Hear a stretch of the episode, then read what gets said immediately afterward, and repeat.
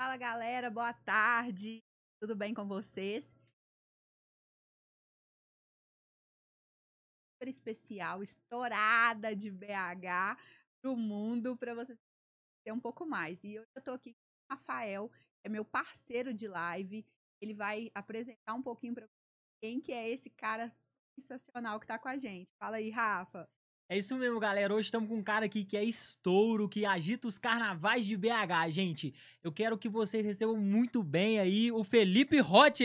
Opa! Fala, galera. O Estúdio Sim, como é que tá, gente? Tudo bem? Tudo Ó, ótimo. Prazer imenso estar aqui, tá? Obrigado pelo convite. É sempre muito, muito legal a gente tá aqui nessas mesas de podcast, né? Trocando uma ideia e falando sobre coisas que talvez a galera que segue nosso trabalho, que vai nos nossos shows, nunca escutou a gente falar, né? Então eu sempre gosto muito de estar tá trocando ideia, assim, nesses podcasts, pra gente dar, um, dar uma letra do que mais ou menos a gente pensa, o que a gente gosta, etc e tal. É bem legal isso. Ó, isso é ótimo, sensacional. e o pessoal, vamos começar aqui agora. Já vou fazer uma polêmica. já vai em cima, já? Já vou tocar na ferida Pode, já, vambora, pra poder vambora. dar um plus. Mas, Bora. é, Felipe, pessoal quer saber, porque a gente tá ligado, você é um atleticano Doente. do- sarado já, né? Doen- Nossa! Nossa, Doente não. Doente nós já fomos, agora nós somos sarados. Graças a Deus, nós Pois estamos é. curados já. Nossa! E eu- o pessoal quer saber, você tocaria, Felipe, num evento do Cruzeiro? Ó, Não. ó, ó, ó, ó, ó, ó, Peraí, mas antes do Felipe responder essa aí, eu vou chamar aqui pra gente o nosso patrocinador. Fala aí, Rafa. É isso aí, galera. Hoje estamos aqui com dois patrocinadores, gente. Primeiramente, gostaria de falar do Estúdio Sim. Quem tem uma empresa que está precisando aparecer mais na mídia, quer ter sua presença no digital, vocês precisam criar um canal, um podcast e o Estúdio Sim tá aí para te ajudar. Um parceiraço, excelente estrutura, com materiais de primeira, essa câmera Full HD, os melhores microfones aí da atualidade da Suri. Então, se quer qualidade, praticidade, a gente tá aí para te ajudar, beleza? E hoje também estamos com um parceiraço nosso, mandar um abraço aí pro pessoal aí do Shopping Boulevard, do Shopping Del Rey, que é o pessoal da New Era, gente. Hoje aqui, ó, tô vestido aqui, bonezinho da Chicago Bulls, é, blusinha da Chicago Bulls. Gente, coleção nova, maravilhosa. Até eu, gente, fiquei mais bonito. Para só. Para, Olha só, para. E eu para, também, até eu, galera. Olha a tô Letícia, aqui, ó. ó, olha a, Jéssica agora, gente. Ó, tô aqui, a ó. Jéssica tá aí. Boné da New York. Camisa, ó, corta-vento da Yankees. Então vamos lá, galera. Felipe também já falou com a Tô gente. aqui, que... ó, só uso New Era. Meus bonés é tudo New Era. Sempre uso New Olha, Era, isso aí, galera. pegar. Ah, Ah, top. Então vamos junto. lá, então, Felipe. Você tocaria num evento do Cruzeiro? Então, cara, não. Por que não? Por quê? Vamos lá, por que não? Vamos lá. Não é, não, é, não é nem pelo meu amor doentio pelo Atlético, é claro que eu me sentiria muito mal por estar né, num, num ambiente que não é né, do meu clube, assim, pelo, por ser o Cruzeiro, por ser o principal rival, mas não é nem por isso. Eu acho que é porque o futebol no Brasil é uma coisa. Uma coisa. É Uma paixão inexplicável. E aí eu não sei como seria o. o- Eu, como torcedor do Atlético, não queria que um artista cruzeirense tocaria, to- tocasse numa festa do Galo, entendeu? Ah, E isso é ridículo. Isso é, isso é fútil, isso é ridículo, esse pensamento. Porque o, que ele, o, o trabalho dele não tem nada a ver com, com a corrupção de time dele, tá ligado? O que ele faz a vida pessoal dele não tem nada a ver com o trabalho dele. Só que no Brasil, cara, imagina o que esses caras iam fazer comigo lá em cima do palco, os caras sabendo que eu sou atleticano, tanto que eles iam me xingar. Imagina pra me chegar até lá. O que que acontecer? É, é, pra minha segurança, eu prefiro não aceitar. Já tive propostas já pra tocar em festas do Cruzeiro já. Já tive algumas propostas pra tocar já. Já tive algumas propostas até dos caras falarem assim pra um, pra um jogo, eu acho que foi pra um jogo, não sei. O Vinícius vai poder falar melhor, mas falar que ia botar uma segurança e tal, relacionado a um jogo, acho que do Cruzeiro na Libertadores, eu falei, não, sem chance, não tem como. É um ambiente que não dá pra mim. Não...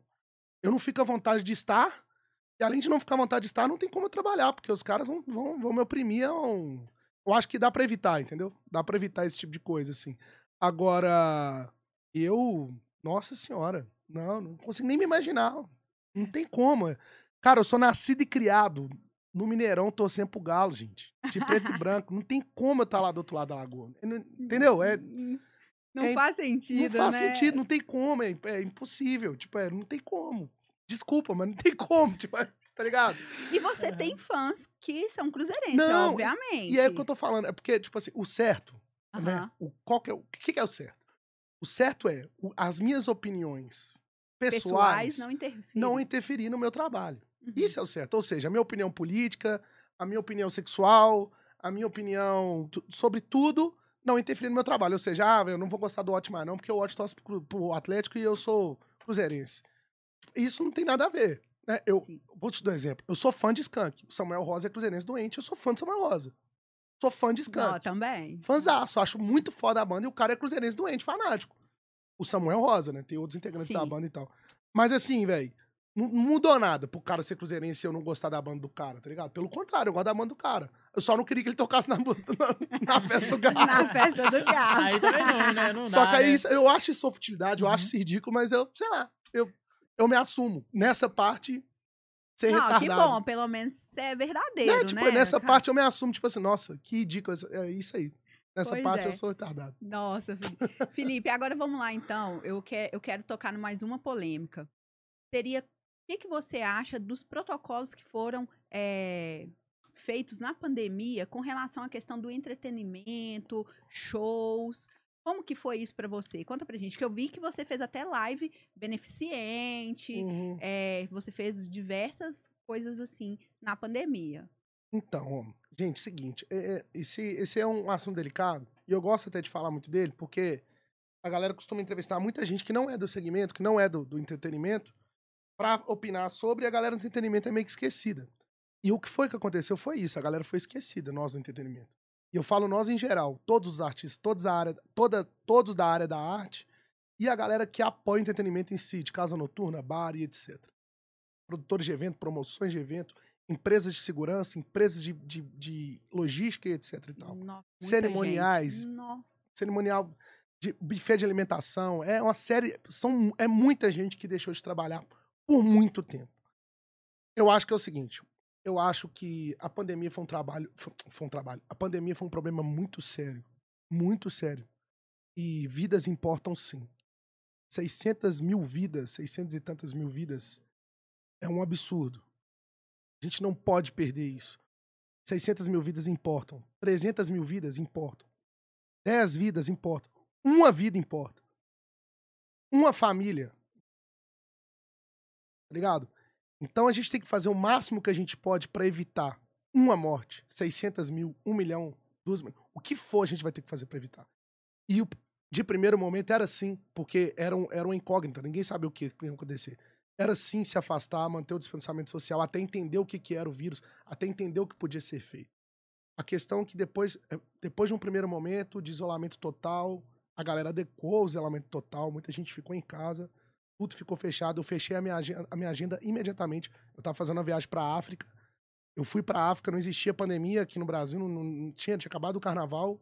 Eu tinha ido pra Salvador uns dois dias curtir carnaval, fui pra Porto Seguro, depois fui fazer uma viagem pra África. Na volta já tava todo mundo no avião de máscara e eu e mi- minha namorada sem. Eu já falei, não sei o que, é, não, mas pegar, eu peguei. Eu não sei o que é, mas eu peguei. O aeroporto da África fechou dois dias depois, foi um caos, mas aqui todo mundo se adequou e fez o isolamento social. Passaram-se seis meses, é, algumas coisas começaram a, a tentar se adequar e aí os, as- os números ficaram piores. Mas depois de seis meses, sete meses, eles tentaram começar a reabrir algumas coisas porque o cenário econômico do país começou a ficar um caos. E eu acho que a, a classe a classe do entretenimento foi a mais esquecida nessa hora da reabertura. Ah, ótimo, mas o. Porra, o, a aglomeração é o que mais faz a disseminação do vírus. Concordo. E a aglomeração não se dá só com entretenimento artístico. Ela se dá por várias outras coisas. Metrô. Um, um supermercado tem aglomeração. Tá ligado? O metrô tem aglomeração. O As transporte público do farmácias. Brasil tem aglomeração. As farmácias tem. O banco tem aglomeração. A loteria, casa lotérica, tem aglomeração. Ah, não é na mesma proporção. Óbvio. Então vamos deixar as aglomerações do setor de entretenimento na mesma proporção. Vamos ser justos. Mas aí não vai fechar no vermelho, não vai fechar no verde, não importa. Vamos dar oportunidade para os caras trabalhar. Tem um restaurante aberto? Deixa o músico tocar. Eles fizeram o seguinte: pode abrir o restaurante e o músico não pode tocar. Porra. Desculpa o palavrão, viu, gente? Ah, porra, caralho, vai tomar no cu, porra. Pô, o que, que é isso? O cara pode abrir o estabelecimento dele, justamente que tem que abrir mesmo, ele é pagador de impostos, tem funcionário pra pagar, né? Dá emprego pra muita gente, graças a Deus, né? Pra receber lá os, os, os clientes dele, pra oferecer a comida ou a cerveja ou o que for preciso. com os clientes lá, isolados, com, uma, com 50% das mesas a menos pra manter os dois metros, e o músico não pode pegar o violão dele, sentar lá e fazer uma música? Qual o problema? O, vírus, o problema do vírus sou eu, então? Fui eu que. que eu, o problema é meu. Eu que fudi essa porra. Não é possível. E a gente foi esquecido por muito tempo e foi deixado de lado. E aí, o que, que, que começa a acontecer quando uma classe é esquecida? Vem um lado sujo da parada. Quando vem um lado sujo, vem o quê? Vem o. Vem sempre o clandestino. Mercado negro. Parada que vai sobrevivendo. Você faz para sobreviver. Você não faz pra. Sobrevive. E o que aconteceu com a nossa classe, um ano e meio da pandemia, foi sobreviver, não foi viver. Nós não vivemos. O Otti, gente, o Otti, o Felipe Otti, tem estrutura. Já era uma banda estruturada na cidade. Tinha um poder financeiro maior, conseguiu fazer algumas lives beneficentes, mais de 10 lives beneficentes, conseguiu arrecadar mais de 8 toneladas de alimento não perecível. Fez a casa dele de QG para ajudar a classe. Botei meu pai e minha mãe maluco, porque a gente viu que o povo tava é, é, superfaturando as cestas básicas já fechadas, a gente comprando os, os utensílios separados e a gente mesmo fazia cesta básica em saco de lixo para poder ajudar as famílias. Porque a gente tinha estrutura, graças a Deus, eu. Mas 90% não tem. 90% não tinha. E ainda não tem. E o mercado não voltou ao normal. E aí, cara, o que o mercado. Porra! É foda, mas aí o mercado. Você vai. Cara, a, a, lei da vida, a lei da vida é muito complicada. Eu acho eu, eu não tô botando quem é certo, quem é errado. Eu só acho que é o seguinte: se você for pensar pelo lado da sobrevivência, do que vai acontecer, do que pode acontecer com mais um fechamento, ou o que aconteceu com aquele fechamento, quem não aderiu ao distanciamento social e foi ao evento clandestino, o músico, o segurança, garçom, o promotor do evento, o produtor do evento, o, o, o, o, locatário do aluguel, o cliente estava necessitado de estar lá naquele momento, porque arte arte não faz bem só pra gente, não. Faz mais bem para vocês do que pra gente que apresenta ela. A gente tem certeza disso. A arte é psicológica. É. Cara, esse, esse, esse, esse ciclo todo era dependente disso para sobreviver.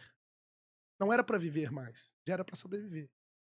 Então eu não tô falando que eles estão certos. Pelo contrário, eu acho que teria que existir protocolos antecipados, estudos e o principal, fiscalização sobre aqueles protocolos.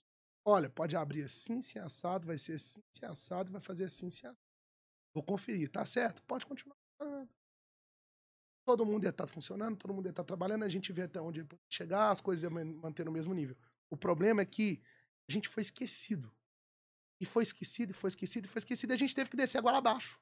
E quando a gente começou a descer a goela abaixo, cara, ó, caramba, vamos preocupar com esses caras, porque tem duas mil pessoas ali.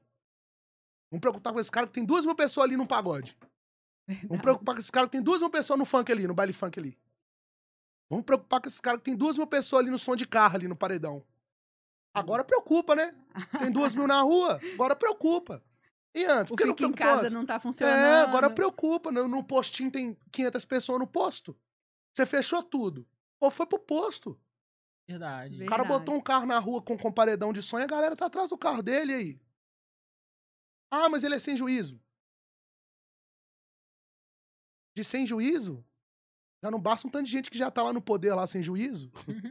Olha quantos tá sem juízo lá. sem juízo no poder máximo. O cara aqui não pode ser sem juízo. Quem dirá nós? Quem né? dirá nós sem juízo? É o que eu tô falando. Então, tipo assim, tá ligado? Uhum. Mano, é uma hipocrisia do caralho. Então acho que tipo, foi, foi uma merda. Foi tipo, Ninguém nunca imaginou. É claro que eu entendo o que os políticos passaram, porque os caras nunca passaram por isso, eles não tinham noção do que era, do que era passar por isso. Ninguém tinha noção do que fazer. Mas eu acho que depois de um ano, cara, um ano e meio, você tem noção sim de é. como você vai fazer isso. Como você vai controlar isso, tá ligado? E aí, e aí depois que você vai controlar isso dessa forma, você vai saber o que você vai fazer com essa classe. Se você vai deixar ela de lado mesmo ou você vai deixar os caras tomar no uhum. cu. Porque, cara, eu, olha pra você ver, eu tenho uma empresa, eu tenho uma produtora, além de ter uma banda. Sou dono da minha banda e tenho uma produtora junto com, com o Vinícius, que lida mais com a produtora do que eu, que vinculado em outros artistas. E, cara, a gente não, a gente não foi procurado.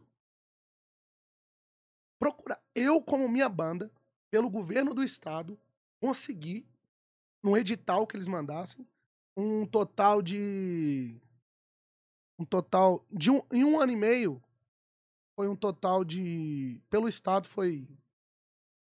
Acho que quatro salários. Quatro um salários mínimos. Em um ano isso, e meio. isso é uma ajuda que eles deram pra classe. Não, pra classe não. Eu consegui, Pra você. porque eu. Eu fui atrás. Corri atrás. E tinha estrutura pra correr atrás. Porque a grande maioria não tem estrutura. A grande maioria não tem nenhum CNPJ. Sabe? A grande maioria não tem nem um, um, um- um- um nome. né? Que eu falo um nome assim. Não tem nem um, um poder pra chegar lá e falar assim, cara, quem é você pra você vir aqui me pedir algum, alguma coisa? Saca? O Watch não, o Watch, o povo sabe, ah, aquele menino que botou 200 mil pessoas na rua no carnaval, né? Sei quem que é, sim. Esse aí a gente falar não pra ele é foda, né? Entendeu o que eu tô falando? Então, tipo assim, eu consegui quatro salários mínimos lá, em um ano e meio, do governo do estado. Obrigado, viu? Valeu, galera do governo do estado. Ajudou pra caralho na época, foi muito bom. Ajudou meus músicos, né? Ajudou muita gente, né? Mas é, lá são 12 funcionários. Vê o que quatro salários em um ano e meio faz pra 12 funcionários pra me fazer. Faz as contas aí, vê se essa é a 300 pra solução. cada. Vê se essa é a solução. Faz as contas aí por 15 meses. Quanto que dá a solução deles aí? Entendeu o que eu tô falando? E eu sou um em 10 mil que conseguiu. Imagina os outros 10 mil que não conseguiu nem esses quatro salários. Então a gente foi esquecido mesmo. Foi uma coisa assim, foi uma coisa absurda. Eu, eu, Felipe, não pedi auxílio emergencial. Porque eu, Felipe, não precisava. Eu, tá aí, quem quiser procurar aí, site da Fazenda. Meu nome é Felipe Otti Cassimiro Muniz. É, não é nome artístico não, viu, gente? Meu nome mesmo, tá? Felipe Otti Ah, eu ia até te perguntar Cassimiro Muniz. isso. Pode jogar no site da Fazenda, no site que vocês quiserem, pode procurar tudo sobre minha vida aí, ó. Eu não pedi auxílio emergencial, porque eu não precisava. Eu tinha estrutura. Eu vendi um carro que eu tinha importado. Começou a pandemia, o bicho pergunta, "Você quer- vou vender um carro. Eu tinha um carro importado. Não vou precisar, eu não tô nem andando de carro, não posso fazer nada. Porra, tá aqui parada. Vendi um carro importado que eu tinha pra não precisar passar dificuldade. Eu tinha essa condição. Não pedi auxílio emergencial. Meus músicos todos pediram, graças a Deus. E ajudou e tal, mas é pouco, cara. É pouco pra classe. É pouco pro país que a o quilo de carne custa 50, que o, que o gás é 150 e que a gasolina é 7 reais. É Uhum. pouco. E a classe esquecida? Não Sim, dá. sim. Oh, e uma coisa, todo mundo é, precisou se reinventar ou inventar alguma coisa. É, como que você se reinventou nessa questão de dessa pandemia, né? O que, que você fez? Pô, eu tenho que abrir minha mente pra tal coisa. O que, que você fez de diferente que você foi obrigado a fazer por causa da pandemia? Teve Cara, alguma coisa? Assim, primeiro, acho que a primeira mudança que todos nós tivemos que fazer em relação à pandemia foi uma mudança psicológica, né? A pandemia mostrou pra gente que a gente não é nada. A pandemia mostrou pra gente que o ser humano não é nada. A gente é só um, um- um- uma faísca, né? Um- um- um- Uma uma coisa pequena, uma poeira no mundo. Que a gente tá vulnerável a qualquer coisa. E o principal, acho que foi a mudança de, de, de, de educação financeira. Isso foi muito bom. Meu último tema de, de, de reunião do final, todo ano, final de ano da banda, a gente faz algumas reuniões, a gente faz uma festa de final de ano, né? E o tema de 2020, é a gente faz a festa de final de ano em 2020, porque em dezembro a gente faz 40 shows, 45 shows. E a gente sempre faz em janeiro, porque a gente tinha uma semana de folga. E o tema da nossa festa final de ano de 2019 para 20, né? Foi esse, que eu falei com os caras. Eu falei, galera, vamos ter educação financeira, vocês estão ganhando aí coisa que concursado, pós-graduado não ganha. Né? Porque tinha músico meu que ganhava X muito bem, muito bem mesmo, coisa de, né, muita, muita grana, e passava dois, um mês me pedia vale pra comprar material escolar pra filha. Condição. Onde é que você colocou dinheiro? Não tem base. O que você fez com isso? E, Mas- no, e no cenário desse. Mas é educação financeira. Mas aí logo depois veio a pandemia. E aí, tipo assim, cara, tipo, a pandemia pega todo mundo de calça, calça curta, né? Eu acho que. na- Eu, como Felipe, o que eu fiz na pandemia pra me reinventar foi psicologicamente, foi entender o mercado financeiro o máximo possível que eu, eu poderia viver com muito menos que eu já vivia. E eu já entendi isso, que eu vim de família humilde, mas eu consegui. Eu consegui, tipo, reajustar a minha vida de uma forma e dar valor pra coisas que eu não tava dando mais, entendeu? Coisas simples. Eu dava valor pra. Eu, eu, eu, eu sou bitolado com o trabalho. Sou apaixonado, louco, bitolado pelo tra- meu trabalho e trabalho alucinadamente. Inclusive a galera da noite até brinca comigo e fala, velho, alguém fala onde é que tá seu clone, porque não tem condição. Você fazer 10 shows na semana, você tá aqui, você tá ali, você não dormir, você tá lá. Você... Uhum. Eu, eu não tenho medo do trabalho, eu trabalho todos os dias se depender de mim, porque eu amo meu trabalho e sou assim, eu gosto de trabalhar. Só que nessa pandemia me mostrou que não é só isso. Eu preciso viver. E foi a pandemia que me mostrou isso. Ia viver com a minha família, ia viver com meus pais, com meu irmão, com minha namorada, com meus amigos principalmente. Né? Viver. Viver, literalmente viver. De parar, de conversar, de rir, brincar, que eu sempre fui muito isso, mas sempre com muita pressa. Essa pandemia me ensinou a não ter pressa. Eu não me reinventei profissionalmente porque, assim, né? Eu me reinventei profissionalmente só em, em maneiras de, de, trabalhar por conta do que os protocolos estavam exigindo depois da reabertura. Teve uma reabertura que o povo falou que só podia três músicos. Minha banda tem sete. Ai, eu tinha que fazer um rodízio entre eles pra gente tocar nos lugares. Porque o povo só podia falar que só tinha, podia estar três em cima do palco. Olha que ridículo isso. E aí, eu, foi, isso foi uma das, né? Mas isso era obrigatório, não é? Não foi eu me reinventar, mas na pandemia, o que, o, que me, o, que, o que me reinventou mesmo, assim, na pandemia, o que eu me reinventei foi essa parada de. Cara, peraí. Pra onde eu tô indo? O que, que eu tô fazendo?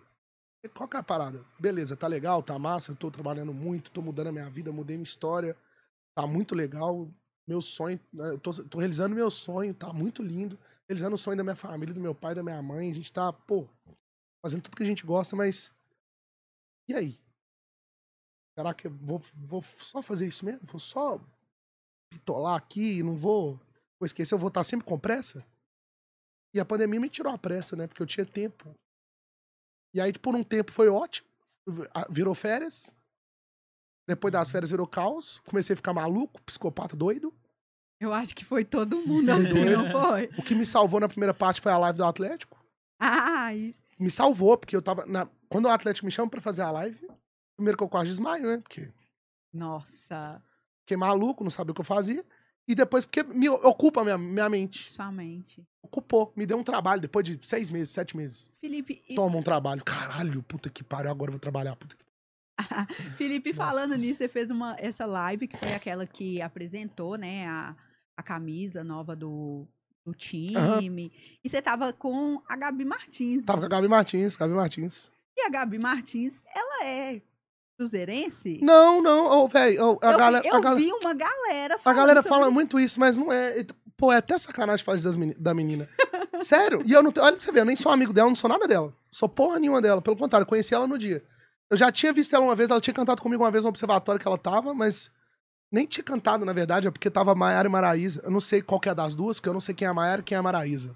Ah, Desculpa, ela, fãs da Maiara e Maraísa, mas eu não sei quem é uma das uhum. duas. Elas são muito parecidas. É, então, mesmo. tava a Maiara e a Maraísa no, no chalé, no, no observatório. Nossa, no nossa observatório. No observatório.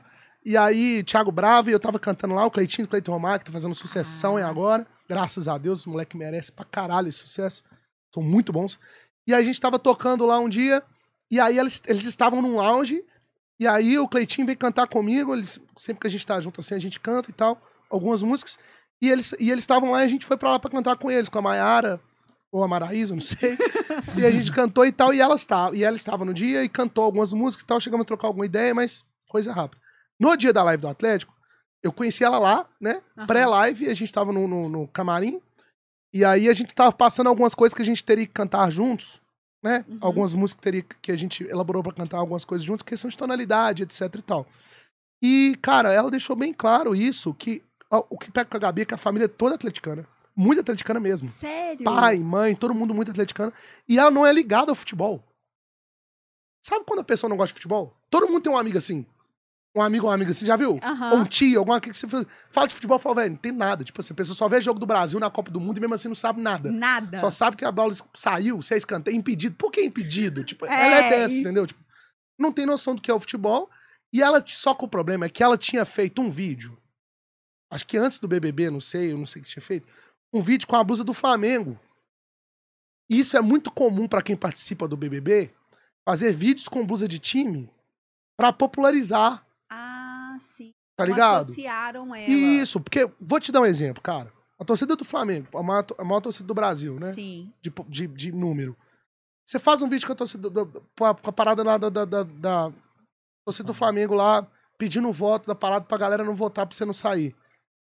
Cara, você vai ter um engajamento lá para aquele momento que você tá precisando do seu programa para aquilo. Só, quem é capaz de fazer isso? Só quem é não, não, não está ligada com futebol. E no caso é dela. Só que ela não é flamenguista. A família dela é atleticana, sim. E isso ela provou lá pra gente que a família dela é atleticana. Né? A família toda, Sim. assim. Ela não é ligada ao futebol. E os pais dela sempre foram atleticanos. E ela, tipo assim, ela mostrou pra gente lá situações que ela já tava no, no- no jogo do Atlético e tal, etc e tal. Então, tipo assim, velho, a galera pegou pesado em cima dela, Foi, eu vi. eu achando que ela era flamenguista, alguma coisa, caralho, tira esse menino daí. E não tinha nada a ver com isso. A menina só não era, tipo, ligada ao futebol.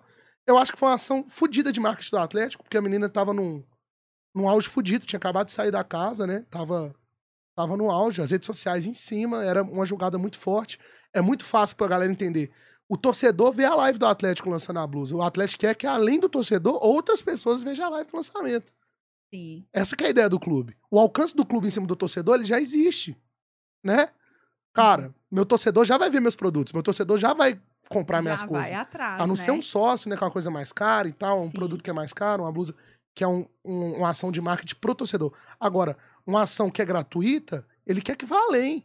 Número de seguidores no Instagram. Você acha mesmo que o Real Madrid tem, sei lá, não sei, deve ter 50 milhões de seguidores no Instagram, 100 milhões de seguidores. Você acha que o Real Madrid tem 100 milhões de torcedores? Não tem, cara. Só que eles chegaram além. A gente tem curiosidade de saber como é que é o Real Madrid, como é o Manchester United, como é o PSG. Tá ligado?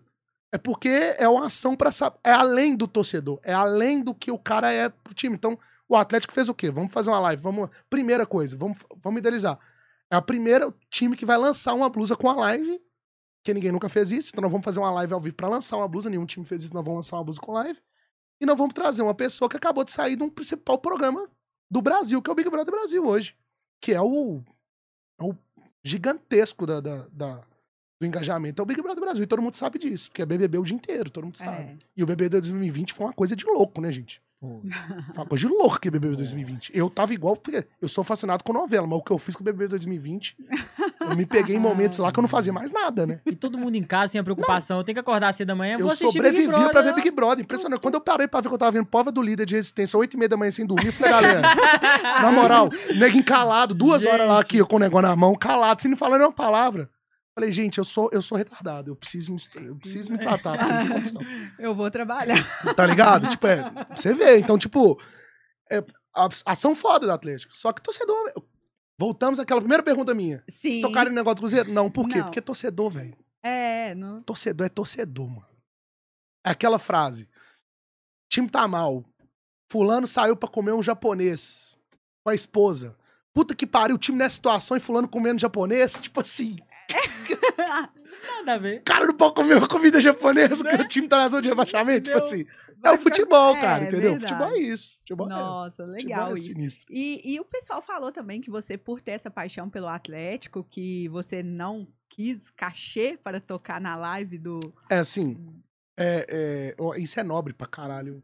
Isso me deixou até, mas eu fiquei emocionado, né? Porque quando o Vinícius me ligou, é, galera que trabalha na noite vai saber quem é o Vinícius, ele, ele chegou pra mim e falou, falou, cara, é, o Atlético entrou em contato com a gente aqui, falando pra gente fazer a live de lançamento do, do uniforme. Eu falei, o quê?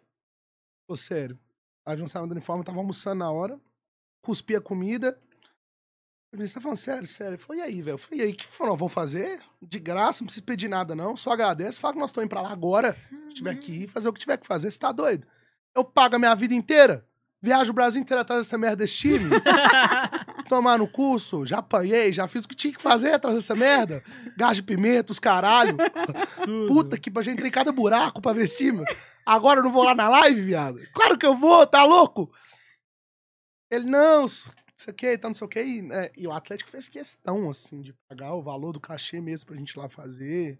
A galera me recebeu, cara, de uma forma, assim. Desde então, a, a diretoria do Clube Atlético Mineiro, os funcionários do Clube Atlético Mineiro, principalmente os funcionários do marketing do Clube Atlético Mineiro, deixando claro aqui, até mandar um super beijo pro Brunão, pro Pedro, pra toda a galera do marketing. Cara, sensacional o trabalho dos caras comigo. Sensa porque os caras me receberam de uma forma, cara. A galera da TV Galo, pô. Nossa, velho. Sério, foi, tipo, muito legal a forma que eles me receberam. Foi lá. muito gratificante pra Hum, você, né? cara, Como. Porra, eu cheguei lá, me receberam, receberam eu, minha equipe. A gente foi recebido muito bem, fizeram questão de mostrar pra gente cada detalhe do centro de treinamento do Atlético, sabendo que eu era um torcedor, né? Além de, de ser o artista lá daquele dia. e me receberam muito bem. E o pós-live muito interessante. E a- depois disso, a relação que, eu- que eles criaram comigo, de sempre estar me colocando nas redes sociais e sempre querer o presente nas coisas do Atlético, na TV Galo ou em algumas coisas. Eu fazer uma música agora do, do, do título, que é composição minha junto com o Thiago em Lisboa, produção do Thiaguinho também e tal. Pedir pra eu fazer. Cara, é muito gratificante isso, porque a galera. É muito legal quando é de torcedor pra torcedor. Saca? Eu acho que, tipo. E o que eu deixo, deixo claro pra torcedor do Atlético: a galera que tá lá dentro é torcedor, cara. O que é mais legal é isso. Quem tá trabalhando no Atlético hoje é torcedor, velho. Que E é um torcedor bom de serviço. Essa galera do departamento de marketing do Atlético hoje, cara. Assim, eu não posso falar sobre os mecenas, sobre a galera do, de, né, do- da- das contratações, a galera da alta sociedade, porque eu não tenho relação nenhuma com eles. Ah, você conhece jogador? Nenhum. Não conheço nenhum jogador, conheço nada. Pelo contrário, conheço ninguém. Nada disso. O que eu conheço é a galera, é mais a galera do marketing mesmo, que sempre entrou em contato com a gente, etc. É, essa galera que eu conheço, sem dúvidas nenhuma, eles são líderes de mercado. São sensacionais, profissionalmente falando que eles fazem. E além de profissionalmente falando que eles fazem, são sensacionais como pessoa, eles são incríveis e são torcedores do Atlético. Igual eu. Igual eu. Vou te dar um exemplo. Primeira rodada do Campeonato Mineiro foi Atlético Vila Nova, lá em Nova Lima, numa terça-feira, quarta-feira. Eu tinha acabado de chegar de Salvador, tava com seis dias de folga. Pegamos o carro e meu produtor Vinícius, que também é doente mental, fomos lá pra Nova Lima ver esse jogo. Um jogo horrível, né, gente? Time reserva. Nem time reserva, é quase o time C, quase o time terceira reserva. Um deles, desse produtor Brunão, tava de- férias ainda, estava lá nesse jogo também. Como torcedor. Não que trabalhando. E ele já é quase obrigado a ir, quase todos, né? Ou seja, quando ele tava de folga, o que ele foi fazer? Foi Foi como torcedor. Não foi pra Nossa. trabalhar. Então, tipo assim, eu acho que aí que tá a diferença. Acho que aí que tá a diferença. Eu toquei na festa final de ano dos. dos. dos, é, dos funcionários, né? Foi muito legal, cara. Uma vibe muito foda, assim, muito foda. E tinha jogador? Na- me disseram que tinha, mas eu não cheguei a ver. Mas é. Mas é. Foi. é, a galera. Eu fui a última atração do dia. E a galera tava numa vibe muito, muito legal. Pô, o Galo tinha ganhado tudo, tinha acabado de ganhar tudo, né? As taças estavam lá, foi muito legal. E o legal da festa funcionário, cara, é que você tem ali do faxineiro ao diretor, ao conselheiro, tá ligado? Tipo, é muito foda isso. Porque, cara, é um clube. é- E, e- e o trabalho pra dar certo tem que estar coligado daqui até ali, tá ligado? Então, tipo assim, tem que estar. tem que estar fechado o grupo. E o que eu achei legal, porque tava todo mundo numa vibe surreal, assim. Então, tipo, fiquei muito feliz mesmo. Foi. A minha relação com o Atlético me surpreendeu. assim. E eu Legal. sou torcedor de, tipo assim, olha pra você ver, eu, eu sou sócio torcedor, compro meus ingressos, a galera fala muito, ah, tipo, isso é muito fácil, ganha tudo, nada. Todo mundo, tá- o povo pode saber que tá de prova, se quiser eu prove também. Compro todos os meus ingressos, vou nos jogos comprando tudo, compro minhas camisas. Nossa. Porque eu sou apaixonado, cara, eu quero ajudar o máximo possível. É, é meu. Sim, É, é- é inexplicável, né?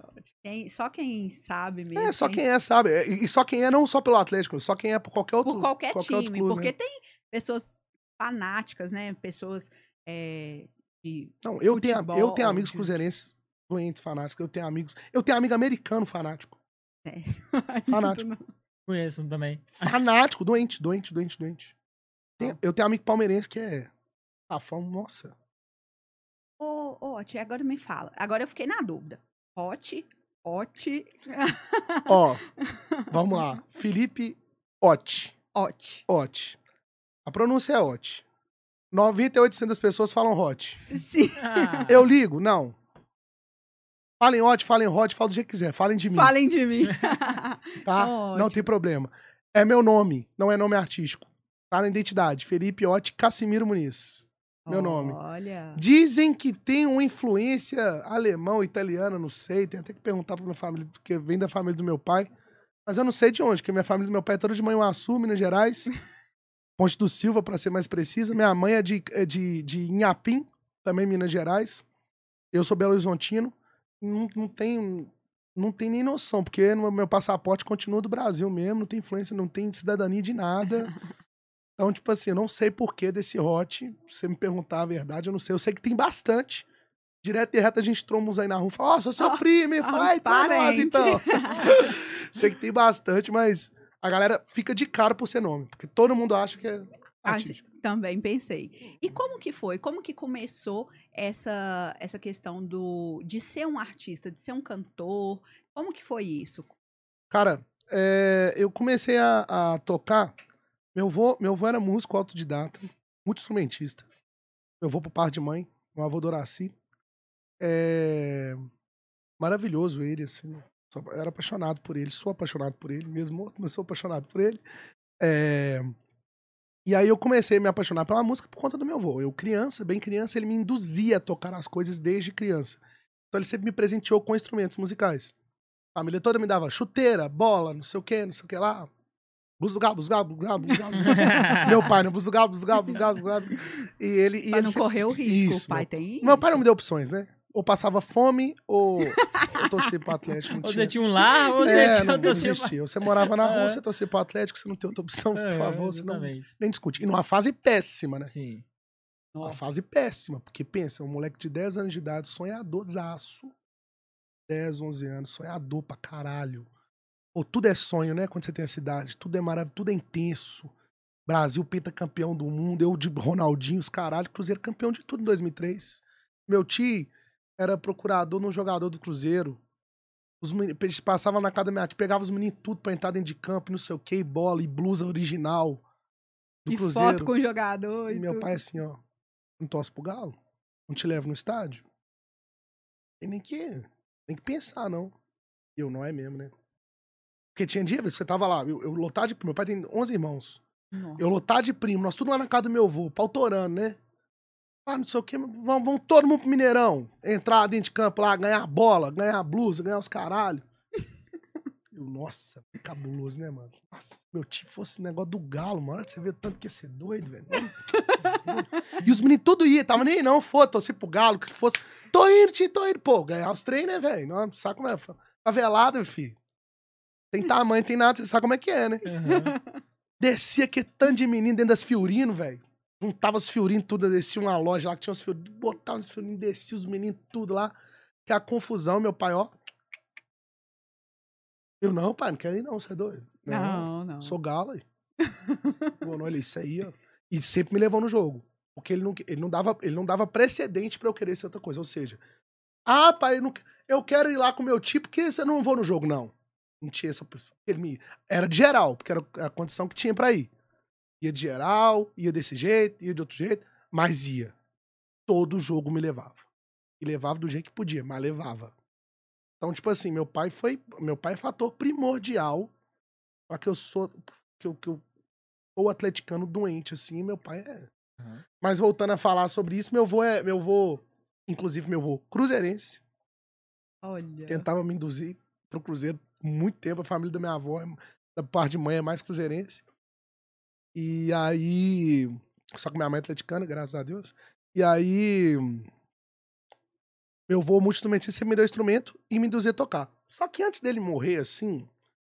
Meu avô morreu quando eu tinha meus 10 anos de idade. Antes dele morrer, eu não tinha tanto interesse. Eu tinha interesse, eu aprendi algumas coisas, eu tinha facilidade. Ele viu isso em mim, por isso que ele induziu. Pela facilidade que eu tinha de aprender as coisas.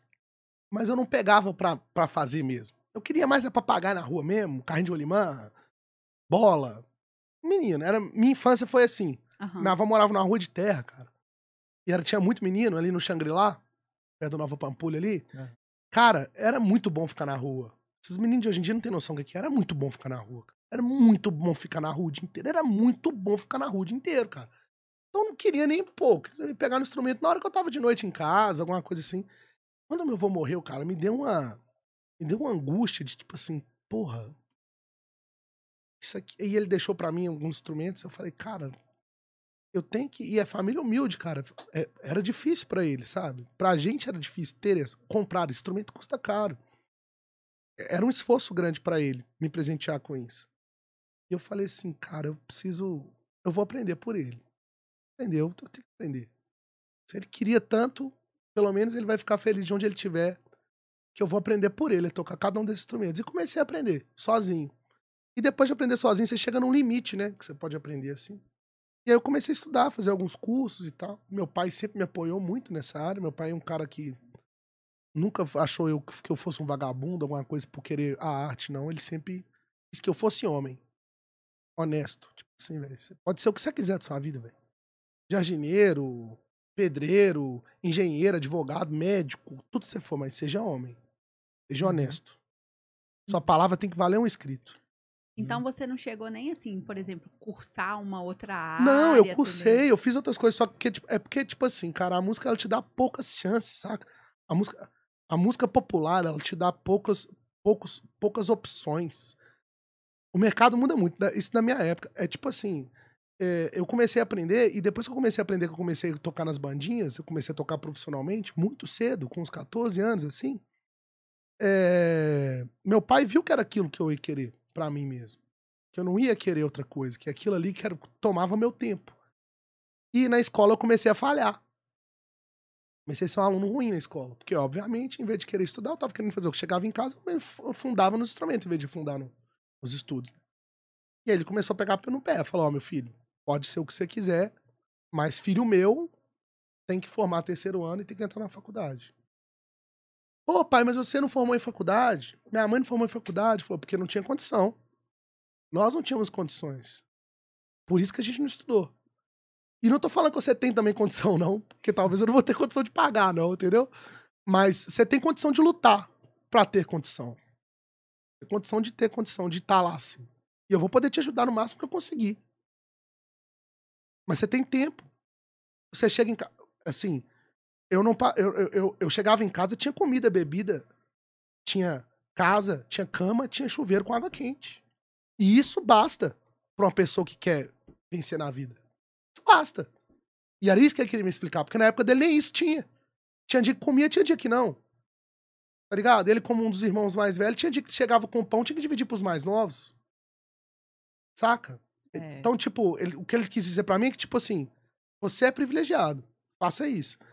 E aí eu, eu, eu, fi, eu consegui me formar no terceiro ano, já tocando muito já, profissionalmente. Entrei numa faculdade. Eu, faculdade de música na minha época era só erudita, assim, música mais. música clássica, né? Ah. Não tinha nada a ver comigo. Pagodeiro que eu era. Pagodeiro. Uhum. E aí fui fazer administração na PUC, em Minas.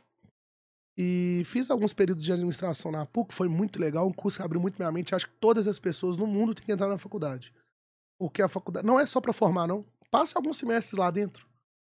A faculdade te mostra um tanto de coisa, cara. Na sua sala tem um cara de blusa indiana, tem um rico, tem um pobre, tem um estranho, tem um homossexual, tem um heterossexual, tem um bissexual, tem um pansexual, tem um transexual. Você vai ter que aprender a conviver em cima daquilo tudo ali. Porque o mundo é isso. O mundo é, é aceitar as diferenças e conviver com as diferenças. É diverso. Legal, legal. Isso. E falando da sua Então, carreira, tipo, né? é, foi, foi, o que eu f- Uhum. foi, foi muito foda. Foi, eu fi- fiz isso por ele, não cheguei a for- me, me- me graduar na, na- na administração, mas fiz isso por ele, assim. Depois chegou um momento que era impraticável, porque eu já tava trabalhando, assim, absurdamente. Bastante, né? E falando assim da sua carreira ainda, né? Eu queria saber de você, qual que foi o show que você olhou e falou assim, cara, que show! Esse foi o melhor. Qual que foi o seu melhor show? Ah, cara, os melhores shows da minha carreira são os blocos de carnaval. São, o Arrastão do Ote é... O Arrastão do Ote é surreal, cara. O Arrastão do Ote é, é um sonho. É o sonho realizado. Aham. eu, eu me apaixonei com a música baiana há sete, sete, sete anos atrás. Sete, oito, oito anos atrás. Quando eu fui gravar com o Dudu, Dudu Bando, um grande amigo. Um beijo, Dudu. Meu amigo, irmão, parceiro. Tocava na banda dele, cantava com ele lá. E ele me levou pra gravar em Salvador. Um disco que nós gravamos lá com o Alisson Max. Produção dele. E eu me apaixonei pela música baiana ali. E eu, ali eu fiquei cego pela música baiana. Eu era pagodeiro.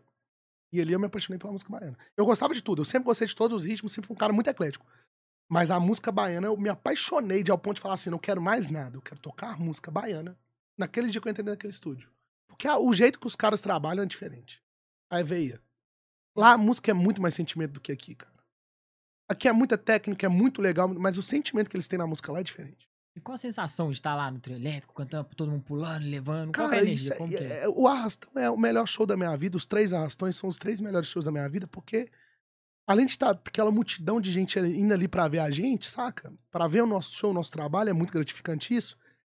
É o sonho de infância. Qual que é o seu sonho de infância? é trabalhar, ter uma banda, né? O meu, no caso. Seu trabalho ser reconhecido por muita gente. E depois de ser reconhecido por muita gente, você conseguir fazer um, um belo espetáculo. E isso é realização de, tudo em um lugar só. O cara, a sensação, assim, nervosismo eu não tenho antes de subir no palco. Porque eu faço isso quase todos os dias. Então eu não fico nervoso antes de subir. Pode ser o palco que for. Ah, Samba Prime, 80 mil pessoas. É, é, evento tal aqui para 300 pessoas. É a mesma coisa para mim para subir no palco. Mesma coisa. O que muda é só a distância. Um pra, pra ir pro palco é longe pra caralho. Você tem que andar pra caralho. Um, o outro é aqui pertinho. Aham. Entendeu? Uns estão as já tá escadas mais gigantes. Familiarizado também. É, já pô, já quantos 14 anos, já de- 14 de, de anos. música. Bastante. Então, tipo assim, é, é- a diferença é essa. Mas eu acho que a emoção do arrastão, ela vem pós-bloco. Acabou o bloco. Parou, você entregou o microfone pros caras, pra produção. Pum, você olha em volta e fala, caralho, mano, até onde a gente chegou, bicho. E você Olha já que foda sabe aquele sonho. qual que foi a maior quantidade de público que teve no... Foi o arrastão. Foi o arrastão do OT 2020. Arrastão do OT 2020, acho que, segundo a Polícia Militar, acho que foram 200 mil pessoas. 210 mil Nossa. pessoas. Arrasta? Gente, vamos fazer o seguinte, vamos botar na tela ali, o produtor vai colocar, pra gente ter noção do que que é isso, gente.